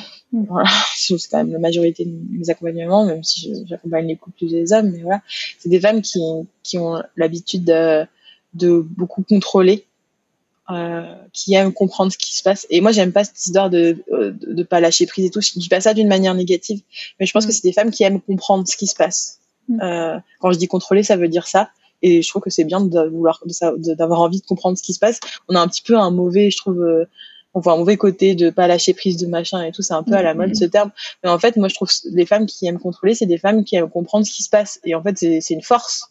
Mm. Sauf que là, dans dans le projet bébé, c'est très compliqué parce qu'en fait, c'est, enfin, c'est la magie de la vie, quoi. c'est qu'on sait pas ce qui se passe et on sait pas mm. comment ça se passe. La preuve en PMA, quand tu vas en PMA, tu as pratiquement autant de chances d'avoir un bébé que quand tu le fais naturellement, que t'as pas de problème. C'est qu'on sait pas, c'est qu'en fait, enfin, c'est juste un coup de pouce et, et, passer les obstacles. Mais par contre, on, on fait pas des bébés de manière artificielle. Il y a toujours cette magie là. Et euh, et du coup, du coup, c'est très difficile pour elles parce que là, ça fait deux ans qu'elles galèrent et elles savent pas pourquoi. Parce que souvent, euh, dans les problématiques d'infertilité, il n'y a pas de réponse très claire. En fait, mmh. c'est, bah, y a, vous, êtes infertile, mais on ne sait pas vraiment pourquoi. Il y a peut-être, c'est peut-être à cause de SOPK, mais le SOPK, ça rend pas stérile. Il faut différencier l'infertilité de la stérilité. Quand on mmh. est infertile, on a dit, on rencontre des difficultés, mais on peut tomber enceinte naturellement. Il y a toujours des chances. Et quand mmh. on est stérile, c'est que bah, on n'a plus de quoi euh, faire un enfant, qu'on n'a plus d'utérus plus d'ovaires. Enfin voilà, moi des, des femmes en, en, cas de stérilité, j'en ai très très très très peu. Mmh. des hommes en cas de stérilité, j'en ai. Mais, euh, mais, mais voilà, donc l'infertilité, il y a toujours la porte ouverte du naturel qui est ouverte, euh, même euh, pour celles qui sont en gros, grosse difficulté, ça, ça arrive qu'elles tombent enceintes naturellement, on ne sait pas pourquoi, quoi. Alors toutes les chances n'étaient pas là. Mm. Du coup, c'est ce, ces problématiques-là, et, et donc elles, elles, elles, se disent, bah j'ai un blocage, en fait, il y a un truc qui va pas dans ma tête ou dans mon, il y a un truc qui va pas, en fait, il y a un truc qui marche pas chez moi, et du coup c'est ça qui les fait souffrir en général. Et donc elles viennent souvent en me disant, bah je pense que j'ai un blocage parce que ça marche pas. Et hmm. donc, moi, la première chose que je dis euh, aux personnes que j'accompagne, c'est que vous n'êtes pas seul. Vous êtes trois dans cette histoire. Il y a vous, votre conjoint, votre mari euh, ou votre femme, euh, si c'est des couples de femmes, euh, et le bébé à venir. Vous êtes trois. Et là, déjà, quand je dis ça, c'est une phrase que j'ai toujours à la première séance. C'est un relâchement des épaules et ah ouais, c'est vrai, parce qu'elles portent tout, tout, tout sur leurs épaules. Qu'elles soient en parcours PMA ou non, la plupart des femmes que je reçois portent tout sur leurs épaules parce que le système est fait comme ça et parce que euh, la société est fait comme ça et parce que voilà. Alors que souvent, ça arrive quand même qu'il y ait des problématiques du côté du conjoint, mais euh, en fait c'est un détail pour elle. Elle me le disent pas tout de suite. Maintenant, je pose toujours la question parce que j'ai mon petit mes petites habitudes de première séance, mais je pense que c'est pas de la faute des hommes aujourd'hui. Hein. Les hommes aujourd'hui. Euh euh, hier, j'en sais rien, je veux pas rejeter la faute sur les hommes, hein, parce que je pense qu'à partir du moment où on, leur dit, bah, s'il faut faire ça pour tomber, pour, pour avoir un enfant, je pense qu'ils le font. Enfin, eux, ils ont envie de faire. C'est juste le système qui fait qu'il les met à l'écart, quoi. Mm, mais, euh, mais là, je commence à avoir de plus en avoir des hommes. En ce moment, j'en ai qu'un. Il y a des moments, j'en ai eu plus. Mais, euh, mais je, ça commence à venir petit à petit et je pense qu'il y a des choses à faire. Après, euh, les blocages, bah oui, il y en a. Et moi, je, je, je pars pas du principe que c'est un blocage qui fait qu'il n'y a pas de grossesse, en fait. Mm. C'est euh, plusieurs obstacles qui font que ça fonctionne pas et la vie qui fait que ça fonctionne pas. Et je pense que pour faire de la fertilité, la de la fertilité, faut, faut, faut être hyper humble. Et ça, c'est pas toujours un jour simple parce que quand on reçoit un message d'une cliente qui me dit, bah, c'est génial, je suis enceinte, euh, merci pour tout ce que vous avez fait, bah, on a envie de dire, ah ouais, c'est génial ce que j'ai fait. Mais en fait, il faut se rappeler que c'est le mystère de la vie, euh, la, la procréation. Donc, euh, mm, mm, mm. on, en fait, moi, je, je, je me dis toujours, j'y suis pour rien. C'est c'est son chemin, je n'y suis pour rien. Ça ça l'a aidé euh, émotionnellement sur son chemin, mais par contre, c'est pas grâce à mon accompagnement ou grâce à l'hypnose que ce bébé arrive. C'est ça, c'est la vie, ça, c'est la part euh, c'est la part de la, de la vie quoi ou de, de, en fonction de nos croyances de Dieu de je sais pas quoi de l'univers ou de ce que, ce que vous voulez. Mais moi ça me demande à, à, à, faire à être attentive à rester très très humble. Et euh, et parfois c'est ça va déranger mais parfois c'est ce qui manque un peu dans dans l'accompagnement euh, médical Hmm. C'est que il y a, moi je le vois, il y a dans la première médicale, il y a un peu une sensation de on gère, on gère, tout et ça va marcher. Là, vous avez toutes les chances que ça fonctionne, du coup ça va marcher. Mais j'ai envie de leur dire en médecin, mais arrêtez, vous en savez rien. Parce que dire une, à une femme, euh, ça va marcher, c'est sûr et tout, mais c'est, moi je trouve que c'est horrible en fait de faire hmm. ça. Hmm. Ça dessert le truc comment j'accompagne ça Moi, je suis très, très, très, très portée sur le transgénérationnel, en régression, en trauma de la vie. Euh, je suis hyper attentive aussi à, la question de la sexualité, c'est-à-dire comment bah, Parce que je reçois des femmes, parfois, je la pose pas forcément à la première séance, ça dépend comment je le sens. Je respecte aussi la personne en, en face de moi. Si je sens que c'est pas OK parce que c'est des questions très intimes. Donc, je, si je sens que c'est pas ok à cette séance-là, et que je sens qu'il y a peut-être un truc, je la pose la question à la séance d'après. Mais la question de la sexualité dans la fertilité elle est très importante. J'ai beaucoup de femmes qui sont, qui ont des difficultés euh, euh à, faire l'amour, qui ont des problématiques de, vaginisme ou qui ont, qui ont, c'est un sujet que tu connais bien aussi, qui ont, qui ont vécu des, traumas, euh, de, des, viols, des traumas, des agressions sexuelles. Il y a ça, il y a, on retrouve beaucoup ce, ce sujet-là dans, dans les problématiques de fertilité c'est très très très très très fréquent. Et, euh, et puis voilà, tout le transgénérationnel qui a beaucoup de place. Et puis après, il y a tout ce qui est accompagnement euh, bah, des examens, euh, faire en sorte que, que les examens se passent le mieux, parce qu'il il y a mm. souvent une hospitalisation dans les parcours PMA d'une journée, mais bon, avec, avec avec euh, ce qu'on a en bloc opératoire. Donc euh, parfois il y a des phobies, des peurs, on, travaille à tout ça et à la reconnexion au corps. Ça, je travaille beaucoup là-dessus parce que ça, c'est, tu l'as évoqué tout à l'heure, mais c'est une question euh, très très très très importante. souvent, elles sont beaucoup dans leur tête ce que je vois et du coup c'est toute la reconnexion au corps et, et, au ressenti parce que moi je pense qu'elles elles, elles, savent à l'intérieur ce qui va pas beaucoup mieux que les médecins les réponses elles sont pas dans leurs données médicales ou même si je pars parfois de là parce que c'est très aidant euh, les réponses, elles sont, elles savent ce qui se passe, c'est fou. Une fois, je, je, reçois une femme, on travaille sur euh, donc sur son utérus, sur ce qu'elle ressent et tout, et elle me dit bah que c'est que c'est que ça dort, que c'est éteint, que elle a des mots comme ça, que c'est endormi, qu'il y a, y a rien, que un jour ça s'est éteint quoi. Voilà, donc on travaille là-dessus. Et le lendemain, elle avait une écho pour savoir ce qui se passait. C'est sa première écho de bilan euh, de fertilité, et elle m'a mmh. raconté que euh, l'échographe, elle pose l'écho sur sur sur son bas ventre et elle lui dit mais c'est tout endormi là-dedans.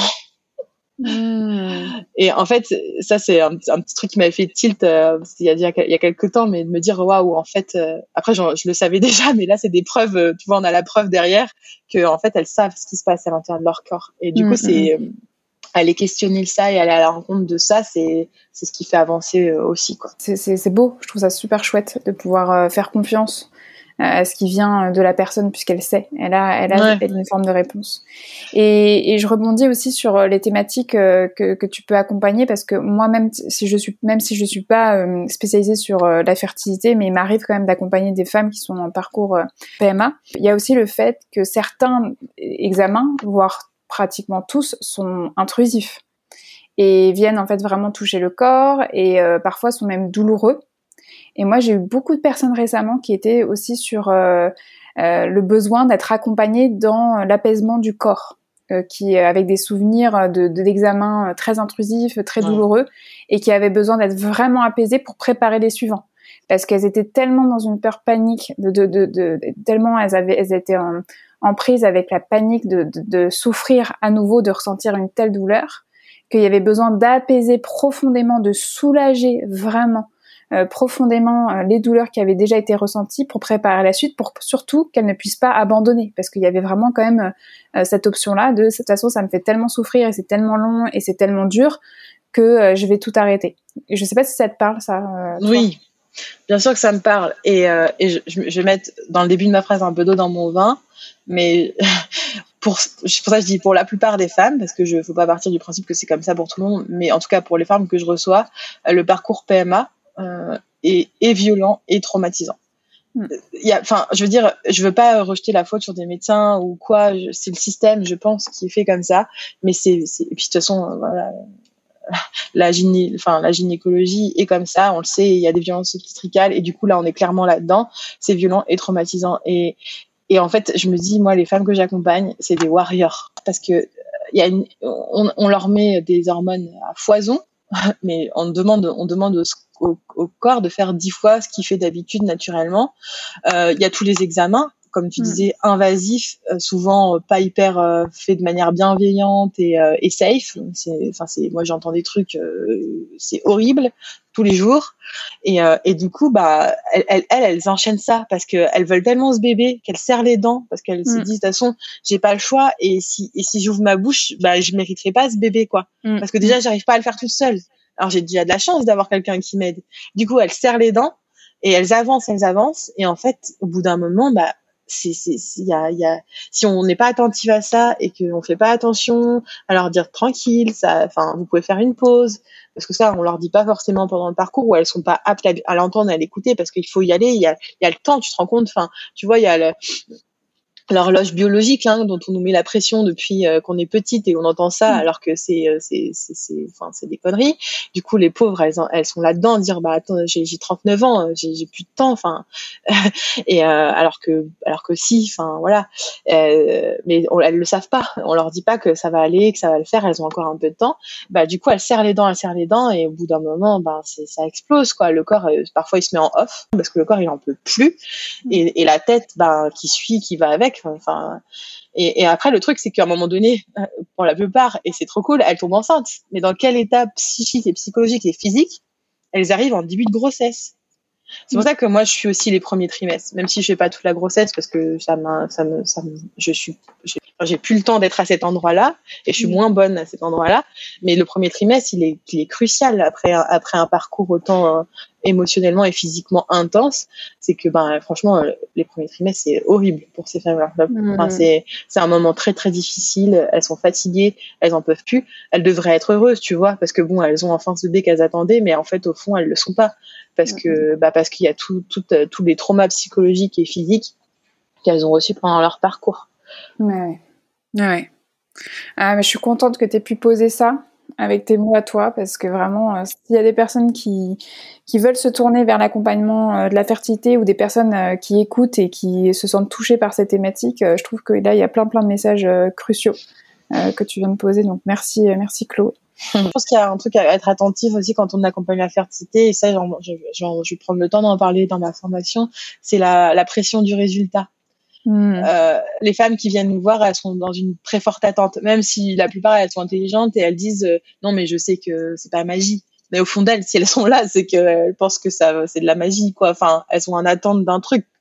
C'est enfin c'est humain quoi, tu vois. Et du coup, je pense que c'est très très important de. C'est pour ça que je disais d'être humble par rapport à ce qu'on fait, euh, de pas créer de l'espoir alors qu'on n'en sait rien. Faut mieux, on ne hmm, sait pas, on va pas prédire. On est Enfin, je pense que voilà, on n'est pas médium et même celles qui le sont, euh, je pense que sur ce sujet-là, faut se la fermer. Faut jamais prédire quoi que ce soit. On n'en sait rien, on n'en sait rien, on n'en mm. sait rien. Et il faut partir du principe que la surpositivité dans l'accompagnement de la fertilité, c'est c'est c'est pas ça sert à rien. Donc euh, donc vraiment par rapport à la pression du résultat qui est, je pense, très très fort sur ce sujet-là. Euh, le mieux c'est de, de, de, rester le plus humble possible et de, de le dire aux femmes que de que on sait pourquoi elles sont là. On le sait. Que c'est parce qu'elles rêvent de ce bébé et que, c'est un peu parfois elles arrivent un peu au bout de tout ce qu'elles ont pu faire euh, quand elles viennent nous voir. C'est rare que ça soit au début du parcours mais que mais que mais que c'est pas c'est enfin qu'on va on va tout faire pour les accompagner sur leur chemin. Mais par contre la, fin on la connaît pas. Ouais ouais ouais, mais c'est ça ok très bien mais merci Chloé euh, j'aimerais ben, te, parler, comme on, ben, on, est déjà en train d'échanger beaucoup autour de la maternité, de tout, tout ce parcours. Hein. Euh, là, toi, tu es vraiment au, tout début euh, du début. Mais quelque part, toi, tu, es devenue maman pendant ton parcours d'accompagnante. Et on avait parlé de toute la notion de gestion du temps et plus globalement, en fait, de sa propre vie tout en étant accompagnante. Et on avait échangé déjà autour de, de la notion du temps et de l'importance pour toi de pouvoir te dégager du temps pour ta fille. Euh, comment toi, tu as vécu le fait de devenir mère tout en étant accompagnante? Euh, Moi, je suis devenue maman euh, un mois avant le premier confinement. Hmm. Déjà, je pense que ça a été... Hmm, hmm.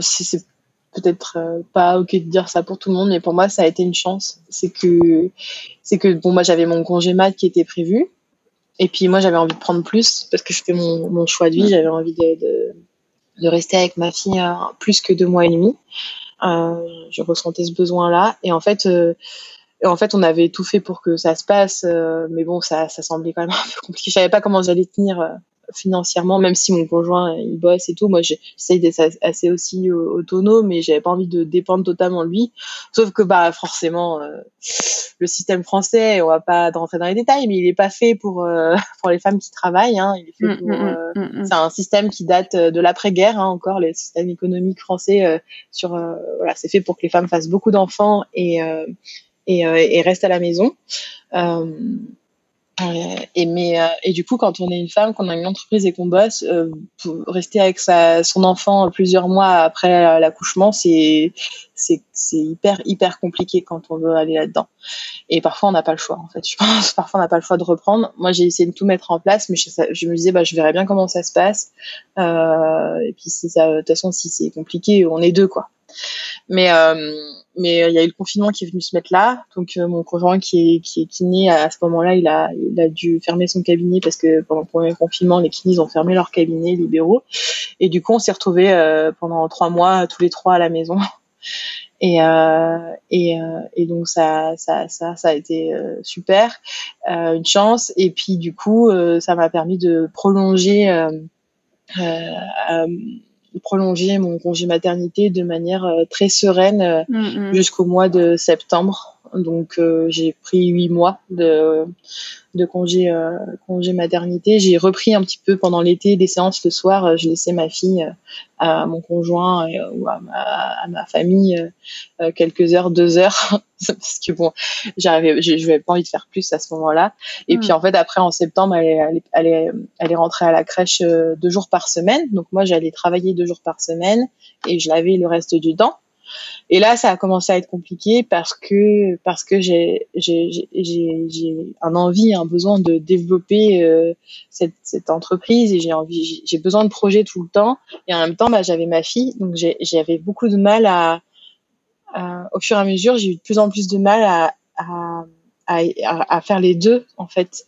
je suis tellement, je pense que je suis très entière et du coup, j'arrivais, j'avais plus l'énergie pour être entièrement avec ma fille et entièrement dans mon entreprise. Et hmm. comme bah, enfin, moi, mais, ma première année de maternité, on va dire ma, ouais, ma première année de maternité, c'était pas hyper simple pour moi. Ça a été des gros changements. Euh, euh, je pense que ça arrive à beaucoup de femmes, ce qu'on appelle la matrescence. Et ben, j'ai un peu, un peu, euh, j'ai continué à m'occuper de ma fille, mais je mettais beaucoup d'énergie dans mon travail. Hmm, hmm à tel point que je me disais bah non mais faut faut qu'on trouve une solution pour qu'elle aille à la crèche toute la semaine. Et en fait en juin euh, quand j'ai quand je vais choix là ça a été aussi parce que je pense que je commençais à rentrer dans un espèce de burn out euh, mi maternelle euh, mi euh, dû au travail parce que en fait j'étais plus alignée avec euh, ce que je voulais au départ c'est-à-dire prendre soin de ma fille la moitié de la semaine et prendre soin de mon entreprise l'autre moitié. Il y avait un il y avait un ça c'est enfin c'était c'était c'était c'était ça allait pas quoi. Et donc j'étais pas bien du tout. J'ai j'ai et puis en plus après depuis le mois de janvier en 2021 mon, mon, le cabinet a pris beaucoup d'ampleur. Ma reprise elle a été hyper ça s'est super bien passé. J'avais de plus en plus de monde plus en plus de demandes, des projets. Ça, bah, comme je disais tout à l'heure, ça allait dans tous les sens. Et, euh, euh, et c'était génial d'un côté, mais d'un autre côté, bah, quand j'étais avec ma fille, ça, ça m'émeut de dire ça hein, parce que c'est pas forcément simple. Quand j'étais avec ma fille, bah, j'étais pas avec elle, quoi. J'avais envie d'être au travail. Et en fait, je me suis, je me suis bien rendu compte qu'il y avait un truc qui allait pas, quoi j'ai pas fait je, je, moi au départ euh, dans mon cœur et même c'est le reste ça peut changer mais dans mon cœur en fait j'avais envie de passer du temps avec ma fille plus que plus qu'un le week-end quoi hmm. et, euh, et du coup ce que j'ai fait c'est que c'est que j'ai posé euh, deux enfin on est parti en vacances en famille une semaine et après je suis restée dix jours euh, non, une semaine, ouais. Bref, on s'en fiche.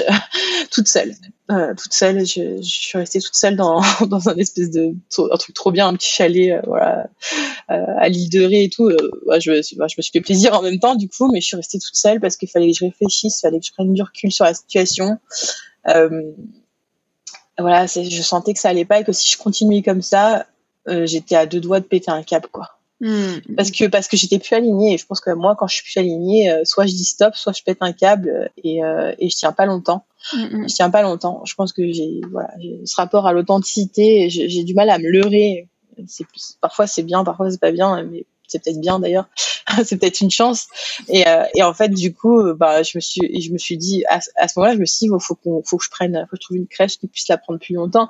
Et en fait, à la fin du, week-end, on a fini par une formation euh, avec euh, un coach.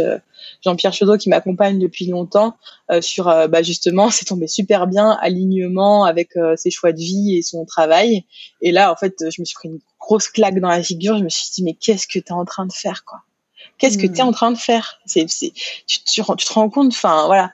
Le, et du coup, ça a été très très dur, mais au moins c'est à partir de là que j'ai pris la décision de faire que de la fertilité. Ça a été aussi un déclic, c'est qu'il faut que je fasse du tri et des choix. Hmm. Parce que sinon je vais pas tenir, parce que ma fille, euh, je, je, je, je, suis en train de, de passer à côté, à côté de quelque chose et donc, euh, et donc voilà, j'ai, bon, on avait prévu qu'elle aille un jour de plus à la crèche et tant mieux et heureusement. Mais, mais et du coup, je, suis plus que deux jours avec elle par semaine et c'est un équilibre qui me va très très bien quand même. Enfin voilà, euh, c'est parfait comme ça. Euh, j'ai mis du temps à retrouver. Là, je pense que je commence juste, tu vois, à, à, retrouver un peu quelque chose qui me convient, à être vraiment avec elle quand je suis avec elle et à être au travail quand je suis au travail. Ça, j'ai pas trop trop de mal. C'est un peu, j'ai un peu honte de le dire, mais voilà. Euh, et euh, voilà, après là, les trois jours de crèche, euh, bah, du coup, je me rends compte qu'en fait, elle me manque un petit peu, alors qu'avant, elle me manquait, euh, ça allait. Mais, mais je commence juste à retrouver un équilibre sur ma vie perso et ma vie pro, parce que je pense que j'ai fait beaucoup, beaucoup, beaucoup de tri dans mes projets et beaucoup de choix. Même là, si je suis très, très, très prise par le, par le, la création de mon de ma formation, je trouve que je m'en sors plutôt bien les jours où je suis avec elle. J'arrive à me mettre en off, ce qui était très difficile avec elle, et à être, pleinement avec elle. Donc je pense hmm. qu'il y a un petit peu, voilà, forcément des un truc qui se passe avec la maternité euh, qui qui a été pas forcément très très simple pour moi. Euh, même si ma fille c'est la personne que j'aime le plus au monde et qu'elle est très très précieuse. Euh, c'est voilà, c'est c'est c'est un autre sujet. Mais euh, mais là, j'arrive à trouver un équilibre qui, qui, qui me va vraiment bien au fond, quoi. Hmm. Ah, c'est bien. Euh, merci pour ce partage. Hein. Euh, on sent hein, l'émotion qui, qui n'est pas loin. Donc vraiment merci hein, pour ton honnêteté, ta transparence. je voulais vraiment t'entendre là-dessus aussi parce que c'est un sujet qui n'est pas du tout exprimé. Je trouve, malgré tout ce qu'on entend sur l'entrepreneuriat, sur l'accompagnement, euh, être devenir mère alors qu'on est soi-même accompagnante, c'est pas rien du tout. Euh, déjà de base devenir mère ou père, en tout cas parent, c'est une transition euh, très profonde et bouleversante. Mais alors en plus, quand on est sa propre chef d'entreprise, qu'on aime ce qu'on fait, qu'on voit que c'est utile, trouver l'équilibre est encore plus rude euh, je trouve. Et euh, donc là, c'est beau en fait qu'on qu'on entende les différentes étapes par lesquelles tu es passé, et euh, je trouve ça encore plus magnifique que tu aies pu là en juin dernier, en juin 2021, trouver ce chemin vers la spécialisation de la fertilité, trouver ton, à nouveau ton alignement. pour que tu puisses bah, vraiment, comme ce qu'on disait, changer ce que tu avais besoin de changer dans ton accompagnement et aussi changer ce que tu avais besoin de changer pour ta vie personnelle. Donc, euh, donc c'est top. Merci beaucoup, euh, Chloé, pour cette transparence. Et euh, comment t'organises ton temps là concrètement aujourd'hui? Donc, ce qu'on entend, c'est que tu as deux jours donc avec ta fille.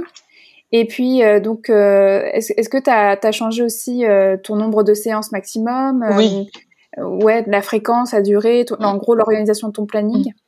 Alors la durée de mes séances, ça, je l'avais, j'avais bien travaillé dessus euh, quand j'avais travaillé mon cadre il y a deux, trois ans. Travailler son cadre, je pense, que c'est une question aussi dans la posture d'accompagnante qui est hyper, hyper importante et qu'on n'apprend pas trop, trop en formation ou on l'évoque, mais en tout cas, je m'en souviens plus. On peut pas tout retenir et moi, je l'avais pas retenu. En tout cas, si on l'avait évoqué, mais là, je l'ai beaucoup, beaucoup travaillé, bah, justement en, en analyse de la pratique, en supervision avec un superviseur que j'ai eu pendant deux ans euh, toutes les semaines. en début, quand je dis que j'ai investi sur moi, c'est que je l'ai vraiment fait. J'avais la supervision en plus de l'accompagnement marketing. Et, euh, du coup, j'ai travaillé mon cadre. Donc ça, le cadre de mes séances, ça m'a vraiment aidé aussi à me sentir bien, à, poser mes limites. Euh, voilà c'est quelque chose que j'ai vraiment travaillé et puis bah j'avais j'étais montée à un nombre de à 15 séances par semaine sur deux jours donc ce qui est quand même beaucoup. Beaucoup. Je pense qu'on se rend pas trop compte mais bon enfin, voilà. c'est beaucoup. c'est vraiment beaucoup. Et euh, et en fait là je me je suis redescendue à 12 euh, là, du coup, bah, mon agenda, il est bloqué. Il y a que j'ai que 12 créneaux par semaine de libre qui conviennent à mes horaires, à ce que j'ai envie de faire? Ça peut faire flipper au début de faire ça, parce qu'on se dit, bah, les gens, ils, ils vont pas, enfin, faut qu'ils puissent se libérer. Mais en fait, les gens, s'ils ont envie de venir vous voir, ils vont venir. Enfin, s'ils veulent, ils se libèrent. Il n'y a pas de problème.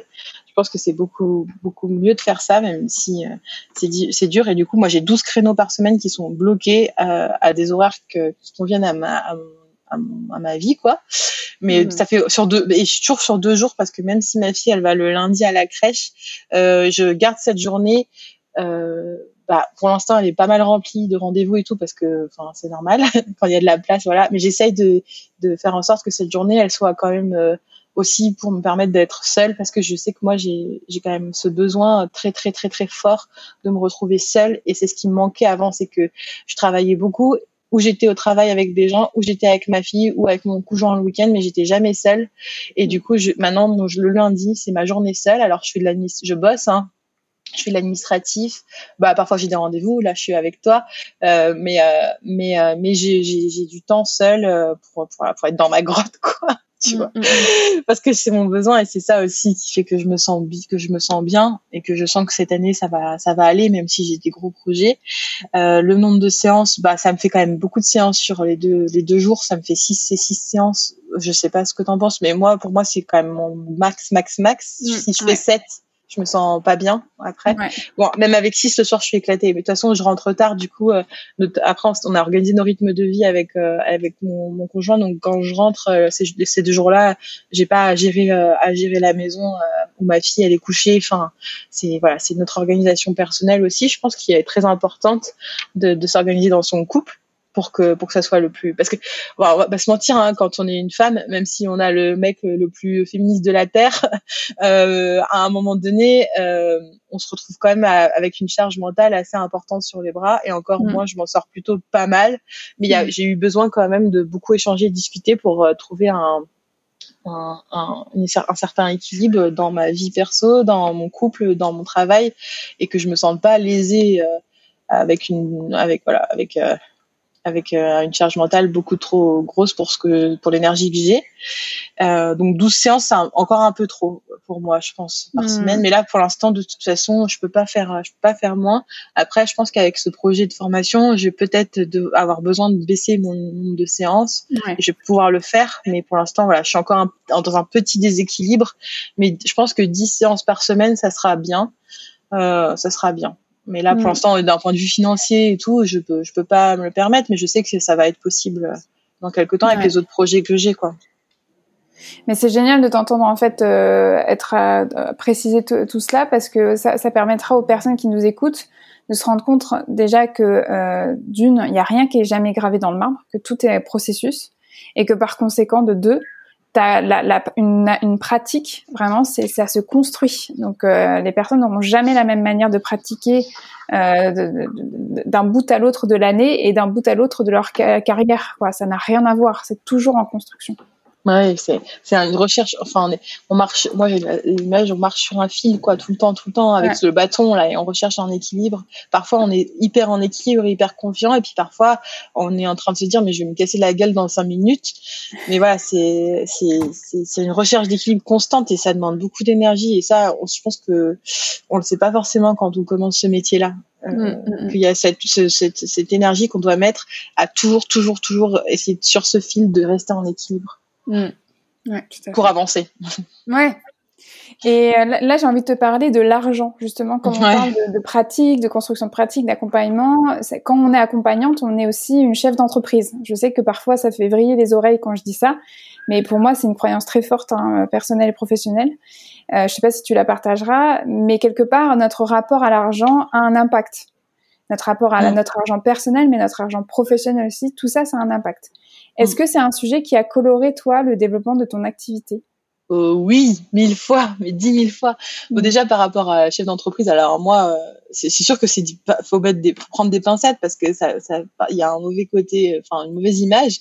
Mais moi, euh, quand, quand je suis dans un cercle où je me sens en confiance, j'ai pas peur de dire que je suis une businesswoman, quoi. Enfin, c'est vraiment, je disais tout à l'heure, c'est vraiment un côté que j'apprécie. Et, et tu vois, par exemple, moi, je suis beaucoup de Canadiennes euh, en, en, développement d'activité et tout, qui font, qui sont entrepreneuses au Canada. Mais elle, elle parle d'argent, elle parle de business, mais genre c'est normal en fait. Et c'est mm. même super de, c'est même génial de voir euh, une femme entrepreneuse gagner de l'argent là-bas. Et, euh, et moi, j'ai j'en ai marre de, de cacher derrière des, euh, des, des de, derrière le fait de prendre des pincettes quand on parle d'argent, quand on parle de, de business, de développement d'activité, parce que ça, ça nous sert pas en fait. Tu mm. vois, je, on va on va entendre hein, mon côté hyper féministe, mais euh, entendre un, un, homme dire qu'il gagne beaucoup d'argent, euh, ça, ça dérange moins que d'entendre une femme le dire. Euh, et, euh, et, je pense qu'il faut arrêter, faut arrêter avec ça. Mais même un homme, ça dérange aussi. Hein, D'ailleurs, hein. à partir du moment où on gagne de l'argent, ça dérange. Mais mais pour moi, aujourd'hui, j'essaie de me dire que l'argent, c'est une énergie. Alors, je vais expliquer comment j'en suis arrivée là, parce que ça n'a pas été si simple. Ça rentre, ça sort, et c'est génial. Enfin, c'est c'est positif, c'est pas c'est pas quelque chose de mal.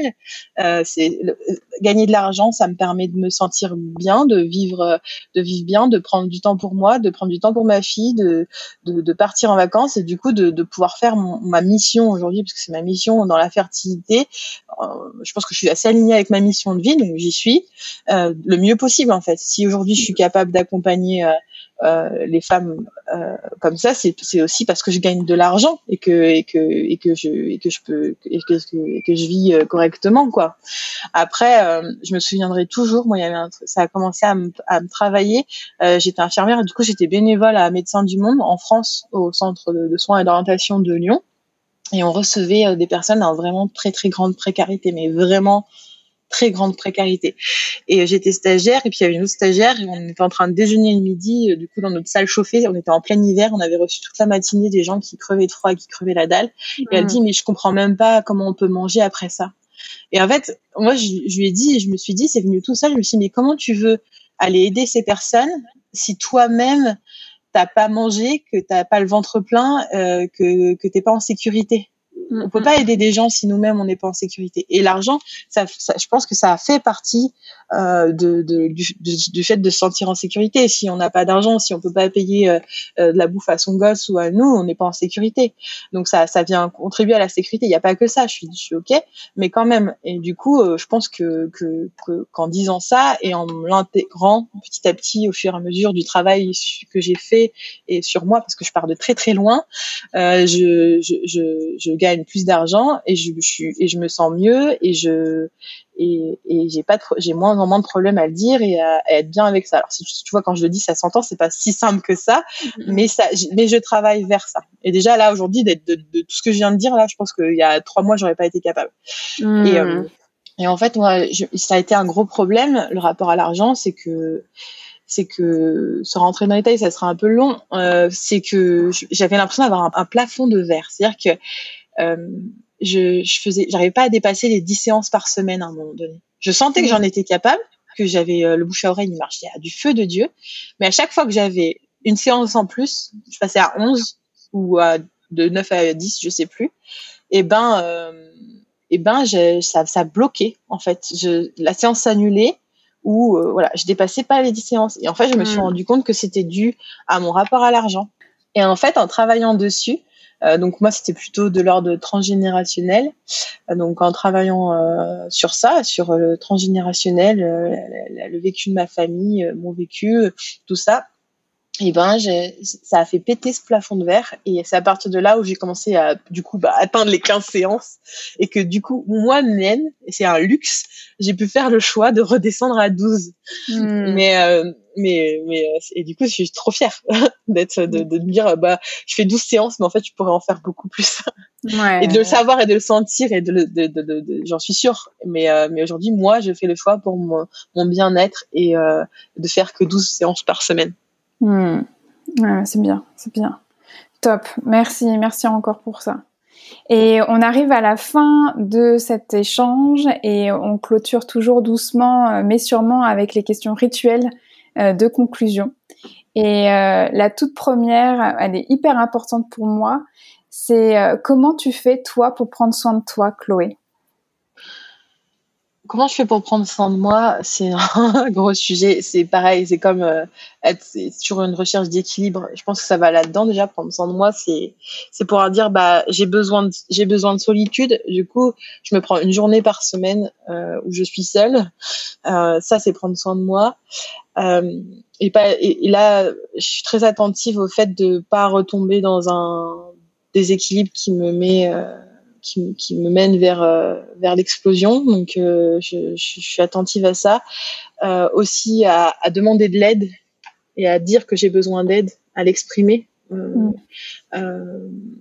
soit à mon conjoint quand c'est quand je sais que lui peut m'aider et que ça dépasse pas ses ça dépasse pas ses propres limites parce que c'est pas mon thérapeute non plus soit à demander de l'aide à un thérapeute quoi hein, quand ça va pas moi je, voilà. Après, je pense que ce qui m'aide beaucoup aussi à prendre soin de moi, et euh, c'est d'être, euh, de faire partie d'un groupe, de, de, voilà, de, que ce soit, moi c'est un groupe de développement d'activité, mais d'être dans, dans, un groupe d'entrepreneurs, euh, ça permet de prendre soin de soi et aussi d'avoir des gens à qui on peut demander de l'aide et qui prennent, qui prennent soin de, de nous. Mmh, mmh, mmh. Euh, on est attentifs les uns envers les autres. Euh, et puis, euh, puis après voilà, je, je, franchement, je suis pas hyper forte là-dessus. Hein. on en discutait encore pendant les vacances avec mon conjoint. Il m'a dit, mais toi, t'es tellement forte pour prendre soin des autres, mais pour prendre soin de toi, t'es vraiment nul. Et je pense qu'il a raison. Et, euh, et c'est, c'est, c'est un, un, gros travail que j'ai encore à faire parce que moi, j'ai l'impression de prendre vachement soin de moi, mais je pense que, je pense que j'ai encore, encore largement de la marge. Mais petit à petit, j'y arrive parce que j'ai, j'ai cette envie d'équilibre et, et voilà mettre, je pense que par exemple mettre un nombre limite de séances, ça a été dur, mais en même temps c'est ça prendre soin de moi aussi. Mm, Là, je mm. pense que tu vois, six séances par jour, en faisant ça, je prends pas soin de moi mm, parce que c'est trop, c'est trop pour moi. Je, c'est trop. Je, j'ai, j'ai besoin de, j'ai besoin de plus d'espace. Après, j'en dis qu'il y en a qui peuvent en faire beaucoup plus, mais, ah, oui, oui. mais moi, je, je, pour moi, c'est trop, tu vois. Et, euh, et ça, et j'espère que ça évoluera. Et quand je le dis, je me dis, il va falloir que je change ça il faut que je me laisse du temps aussi mais voilà après j'ai mes petits rituels personnels euh, mes petits mes croyances mais mais voilà que j'essaye de mettre en place euh, le matin en arrivant au cabinet le soir en partant euh, euh voilà. D'accord. Et si tu pouvais revenir au tout début de ta pratique quel est le conseil que tu te donnerais? Alors je sais que tout à l'heure tu as dit que tu n'aimais pas trop les conseils, mais le premier truc qui te vient là, par rapport à cette question, ça serait quoi? bah, tu vois, c'est pas un conseil. Je me dirais, je te dirais, mais je me dirais, mais, mais meuf, mais t'es en train de le faire. C'est bon, mm. vas-y. Enfin, t'es en train de le faire, fais-le. Pas, pas de conseil de tu devrais faire ça ou, ou d'injonction ou quoi. Si je me revois il y a cinq ans, il faut que je passe par tout ce que je suis passé. Alors, mm. il y a des choses plus difficiles et des choses plus simples, mais c'est ce qui fait que j'en suis là aujourd'hui. Dire, vas-y, t'es en train de le faire, quoi. Ouais, ouais, ouais tu vois, j'aurais pu dire, je crois, je crois, je crois que tu avais, euh, avais un peu partagé ça aussi, mais genre, tu as le temps.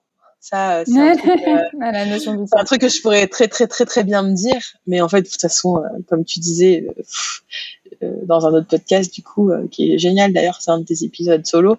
en fait, ça sert à rien parce que de toute façon, je fonctionne comme ça, quoi. C'est ce qui me fait avancer aussi, de, d'avoir, d'être pressé, d'avoir hâte et de. Ouais. Ouais, c'est pour ça que de plus en plus, je pense que je vais changer cette question à. Je vais plus dire quel est le conseil que tu te donnerais, mais, mais qu'est-ce que tu te dirais? Parce que c'est vrai que moi, c'est pareil. La, mm. posture de, de conseil, euh, moi, ce que là, tu, tu mentionnes. Oui, on le partage. Euh, je, je, je, je, me dirais, mais je pourrais lui donner dire des conseils à la Elisa d'avant, mais est-ce qu'elle est, est-ce qu'elle m'écouterait Est-ce qu'elle elle en est capable? Je pense vraiment pas exactement, exactement. Moi, elle me dirait, elle, me dirait, elle, elle dirait, mais qu'est-ce que tu me racontes, quoi? Enfin, c'est facile de dire de là où t'en es, mais mm, voilà, c'est mm, sur mm. ça. Et, mais c'est euh, cool, là, ce que tu dis, euh, juste euh, fais-le, quoi. C'est, vas-y, ouais, je suis en train, de le faire. Vas-y, vas-y, c'est bien. Et, et ça, c'est, c'est un, c'est, c'est un mantra que, que j'ai, que j'ai, que j'ai appris et qu'on m'a appris quand, quand je préparais mon accouchement. Genre, tu sais, quand t'es, il mm. me semble que tu as un enfant et quand tu es quand tu es en train d'accoucher genre bah tu es en train de le faire quoi ouais, il, ouais, arrive ton bébé quoi il arrive tu es en train de le faire c'est pas simple c'est intense mais tu es en train de le faire mmh. Mmh. ah super et si tu avais une ressource à, proposer à des hypnos ou à des accompagnantes dans le mieux-être ça serait quoi? Que ce soit livre film podcast euh, ressources, euh, quelque chose que tu aimerais vraiment voilà dire aux personnes, ça serait bien qu'elles jettent un coup d'œil euh, là-dessus, ça serait quoi? je suis nulle pour ça moi non mais tu sais moi les trucs que je regarde c'est des trucs pas enfin voilà je suis j'ai pas de ressources euh, il y en a une qui me vient qui vient en tête euh, c'est peut-être un peu nul mais ça m'a moi ça m'a vachement aidé à comprendre euh, le on en parlait tout à l'heure du triangle de Cartman, Sauveur, mm. machin, mm, mm. qui peut vachement aider en, en, séance de se rendre compte de ça, quand il y a ça qui joue avec, avec les accompagnés, mais aussi pour soi parce que je pense qu'il y a beaucoup de syndrome du sauveur ou de l'appeler comme tu disais tout à l'heure. Euh, c'est un film, il est un peu, il c'est pas un grand, c'est pas un grand film, hein, mais c'est s'appelle Oui mais avec Gérard Jugnot. Mmh. Et, euh, et, euh, et c'est un film, euh, bon, il, il, il, se regarde, hein, il est quand même sympa à regarder, mais je trouve qu'on voit vraiment ce genre de mécanisme qu'on peut retrouver souvent chez, chez, chez nos clients. De... C'est quand il joue le thérapeute, non? Oui, c'est ça. Thérapeute? Ouais. Ah oui, oui. Ben, je crois que mais ça, moi, ça m'a marqué. Mais ça oui, mais, mais tu sais que c'est pas n'importe quoi comme film, je crois. Hein. Je, je, vais, j'espère que je vais pas me tromper quand je vais dire ça, mais je crois que c'est un film qui a été fait pour présenter la théorie de l'analyse transactionnelle.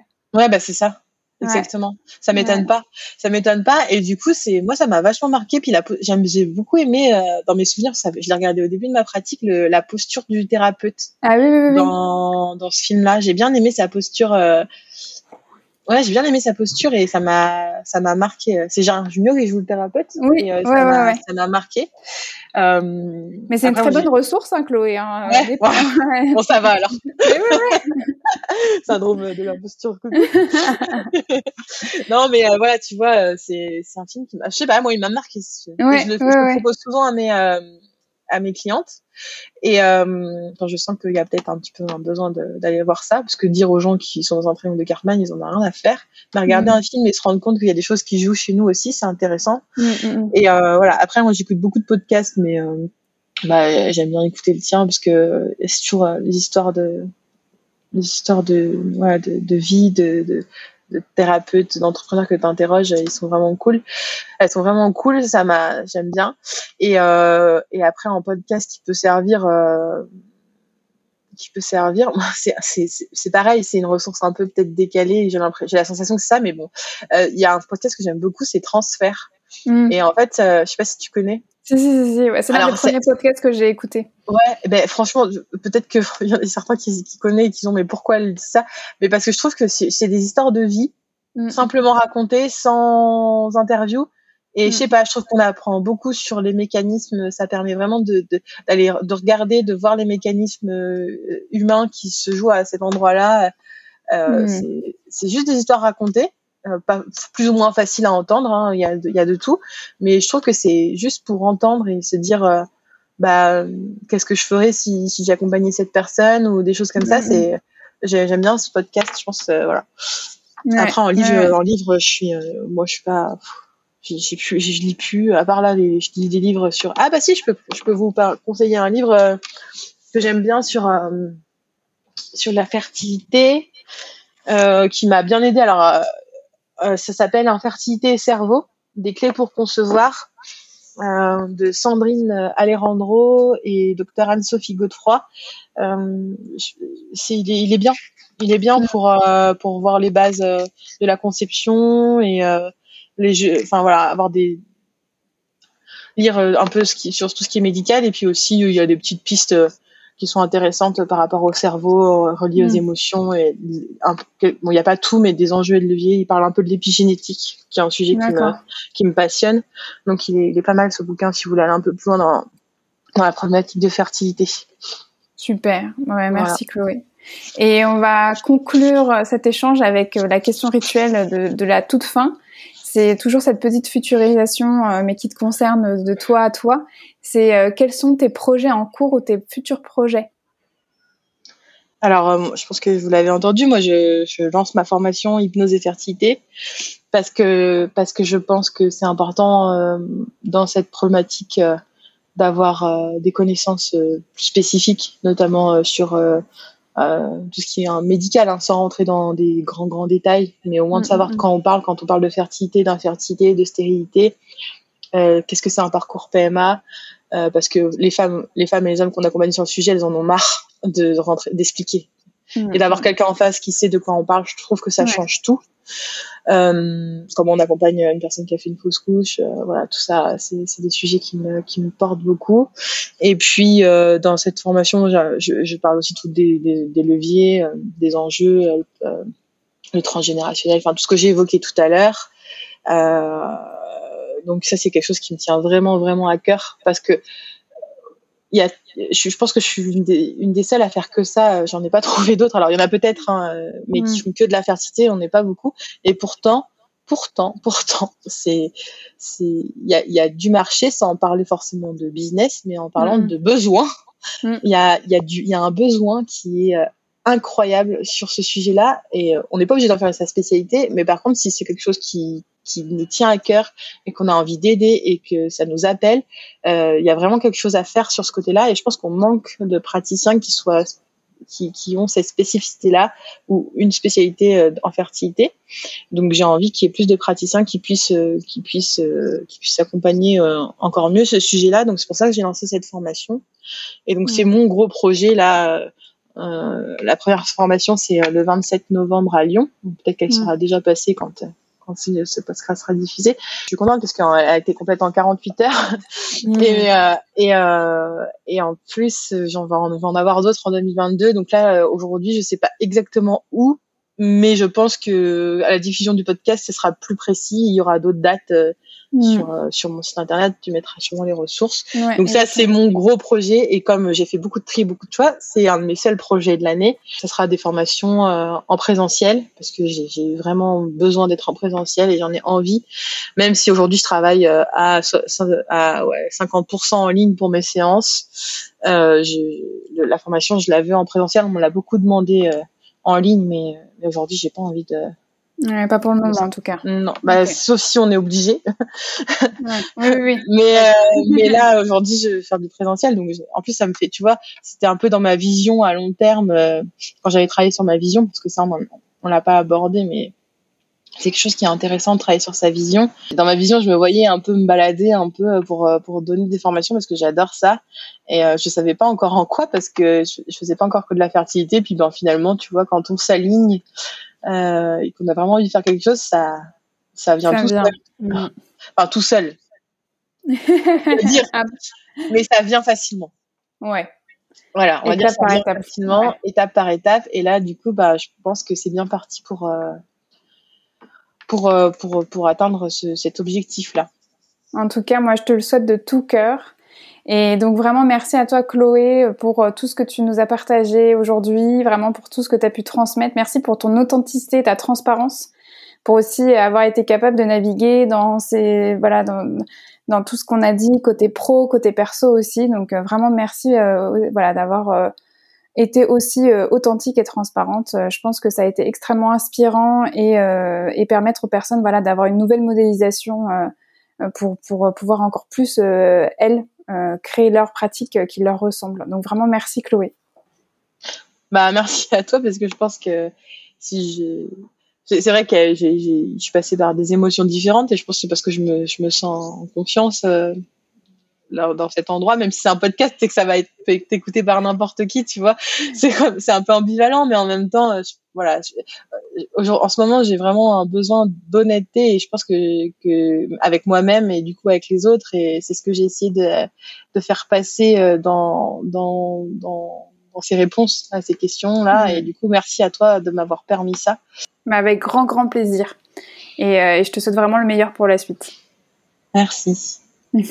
Avant de conclure complètement cet épisode, je vais laisser à nouveau le micro à Chloé qui, à la fin de la réécoute complète de cet épisode, euh, voilà, a voulu vous laisser un petit mot pour euh, le conclure avec ses mots à elle et puis aussi pour faire une sorte de retour sur bah, cette expérience qui est son passage en fait sur accompagnante puisque comme vous allez l'entendre, il y a toujours un décalage entre le moment où on enregistre les interviews et le moment où on les publie et forcément les accompagnantes, les invités euh, du podcast bah, continuent à évoluer et à grandir et à construire leur pratique. Donc c'est toujours hyper intéressant de pouvoir leur laisser euh, le micro.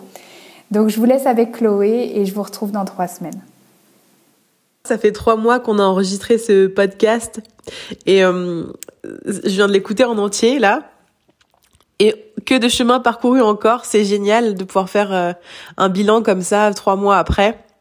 Euh, déjà, je viens de, passer mon premier week-end de formation euh, hypnose et fertilité que j'ai créé euh, et euh, avec 12 participantes et c'était génial, encore mieux que ce que j'imaginais.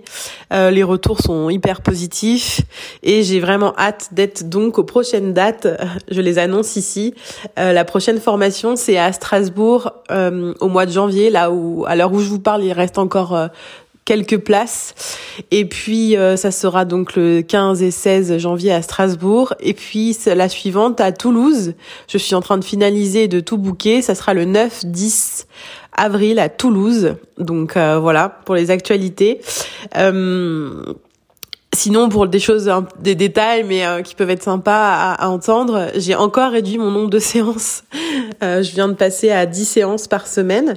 Euh, et je pense que là, je, je, je trouve un, un, bon équilibre dans, dans ma vie pro, ma vie perso, ma vie familiale. je commence vraiment à, à sentir un équilibre euh, bah forcément ça va ça va se bousculer de nouveau en 2022 puisque j'ai de nouveaux projets perso qui vont venir un peu bousculer tout ça mais moi ça me va ça me va l'équilibre finalement je sais pas si ça me ça me ça me satisfait tout le temps. C'est peut-être la recherche d'équilibre que j'aime en fait. Euh, voilà. Donc euh, merci pour votre écoute. Euh, J'espère que vous avez apprécié passer ces deux heures euh, avec nous. Euh, merci encore à toi Elsa pour pour pour ton écoute, pour tes questions hyper intéressantes et m'avoir permis de, de déposer, d'ancrer tout ça à un endroit. Je, je, le réécouterai peut-être dans dans quelques années et je me dirai waouh c'était fou et puis qu'est-ce que j'ai encore fait? Je sais pas on verra c'est marrant j'avais jamais vraiment pris conscience de ce fil conducteur dans ma vie euh, et je trouve que que le titre de de ton podcast euh, va très bien finalement avec avec ce voilà ce fil conducteur euh, d'accompagnante qui commence euh, assez tôt et puis euh, qui c'est finalement que le début aussi hein, parce que j'ai que 31 ans. Donc je me, je, me, demande où est-ce que ce fil conducteur d'accompagnante cette cette fibre d'accompagnante va m'amener encore. Voilà pour ce petit bilan à chaud de cette écoute et puis pour pour mes actualités et ce retour voilà, merci encore pour votre écoute. Euh, et puis je vous dis euh, bah, peut-être à bientôt, peut-être euh, un jour in real life avec mon super accent, comme on dit, peut-être. Salut vous pouvez retrouver toutes les notes de cet épisode ainsi que tous les épisodes d'accompagnante sur mon site internet elsacouteiller.com. Si cet épisode vous a plu, vous pouvez mettre des paillettes dans mon cœur et des étoiles dans mes yeux en notant, commentant et partageant le podcast autour de vous. On se retrouve dans trois semaines pour un nouvel épisode. En attendant, vous pouvez me suivre dans ma vie d'hypnose sur mon compte Instagram at echypnose. À très vite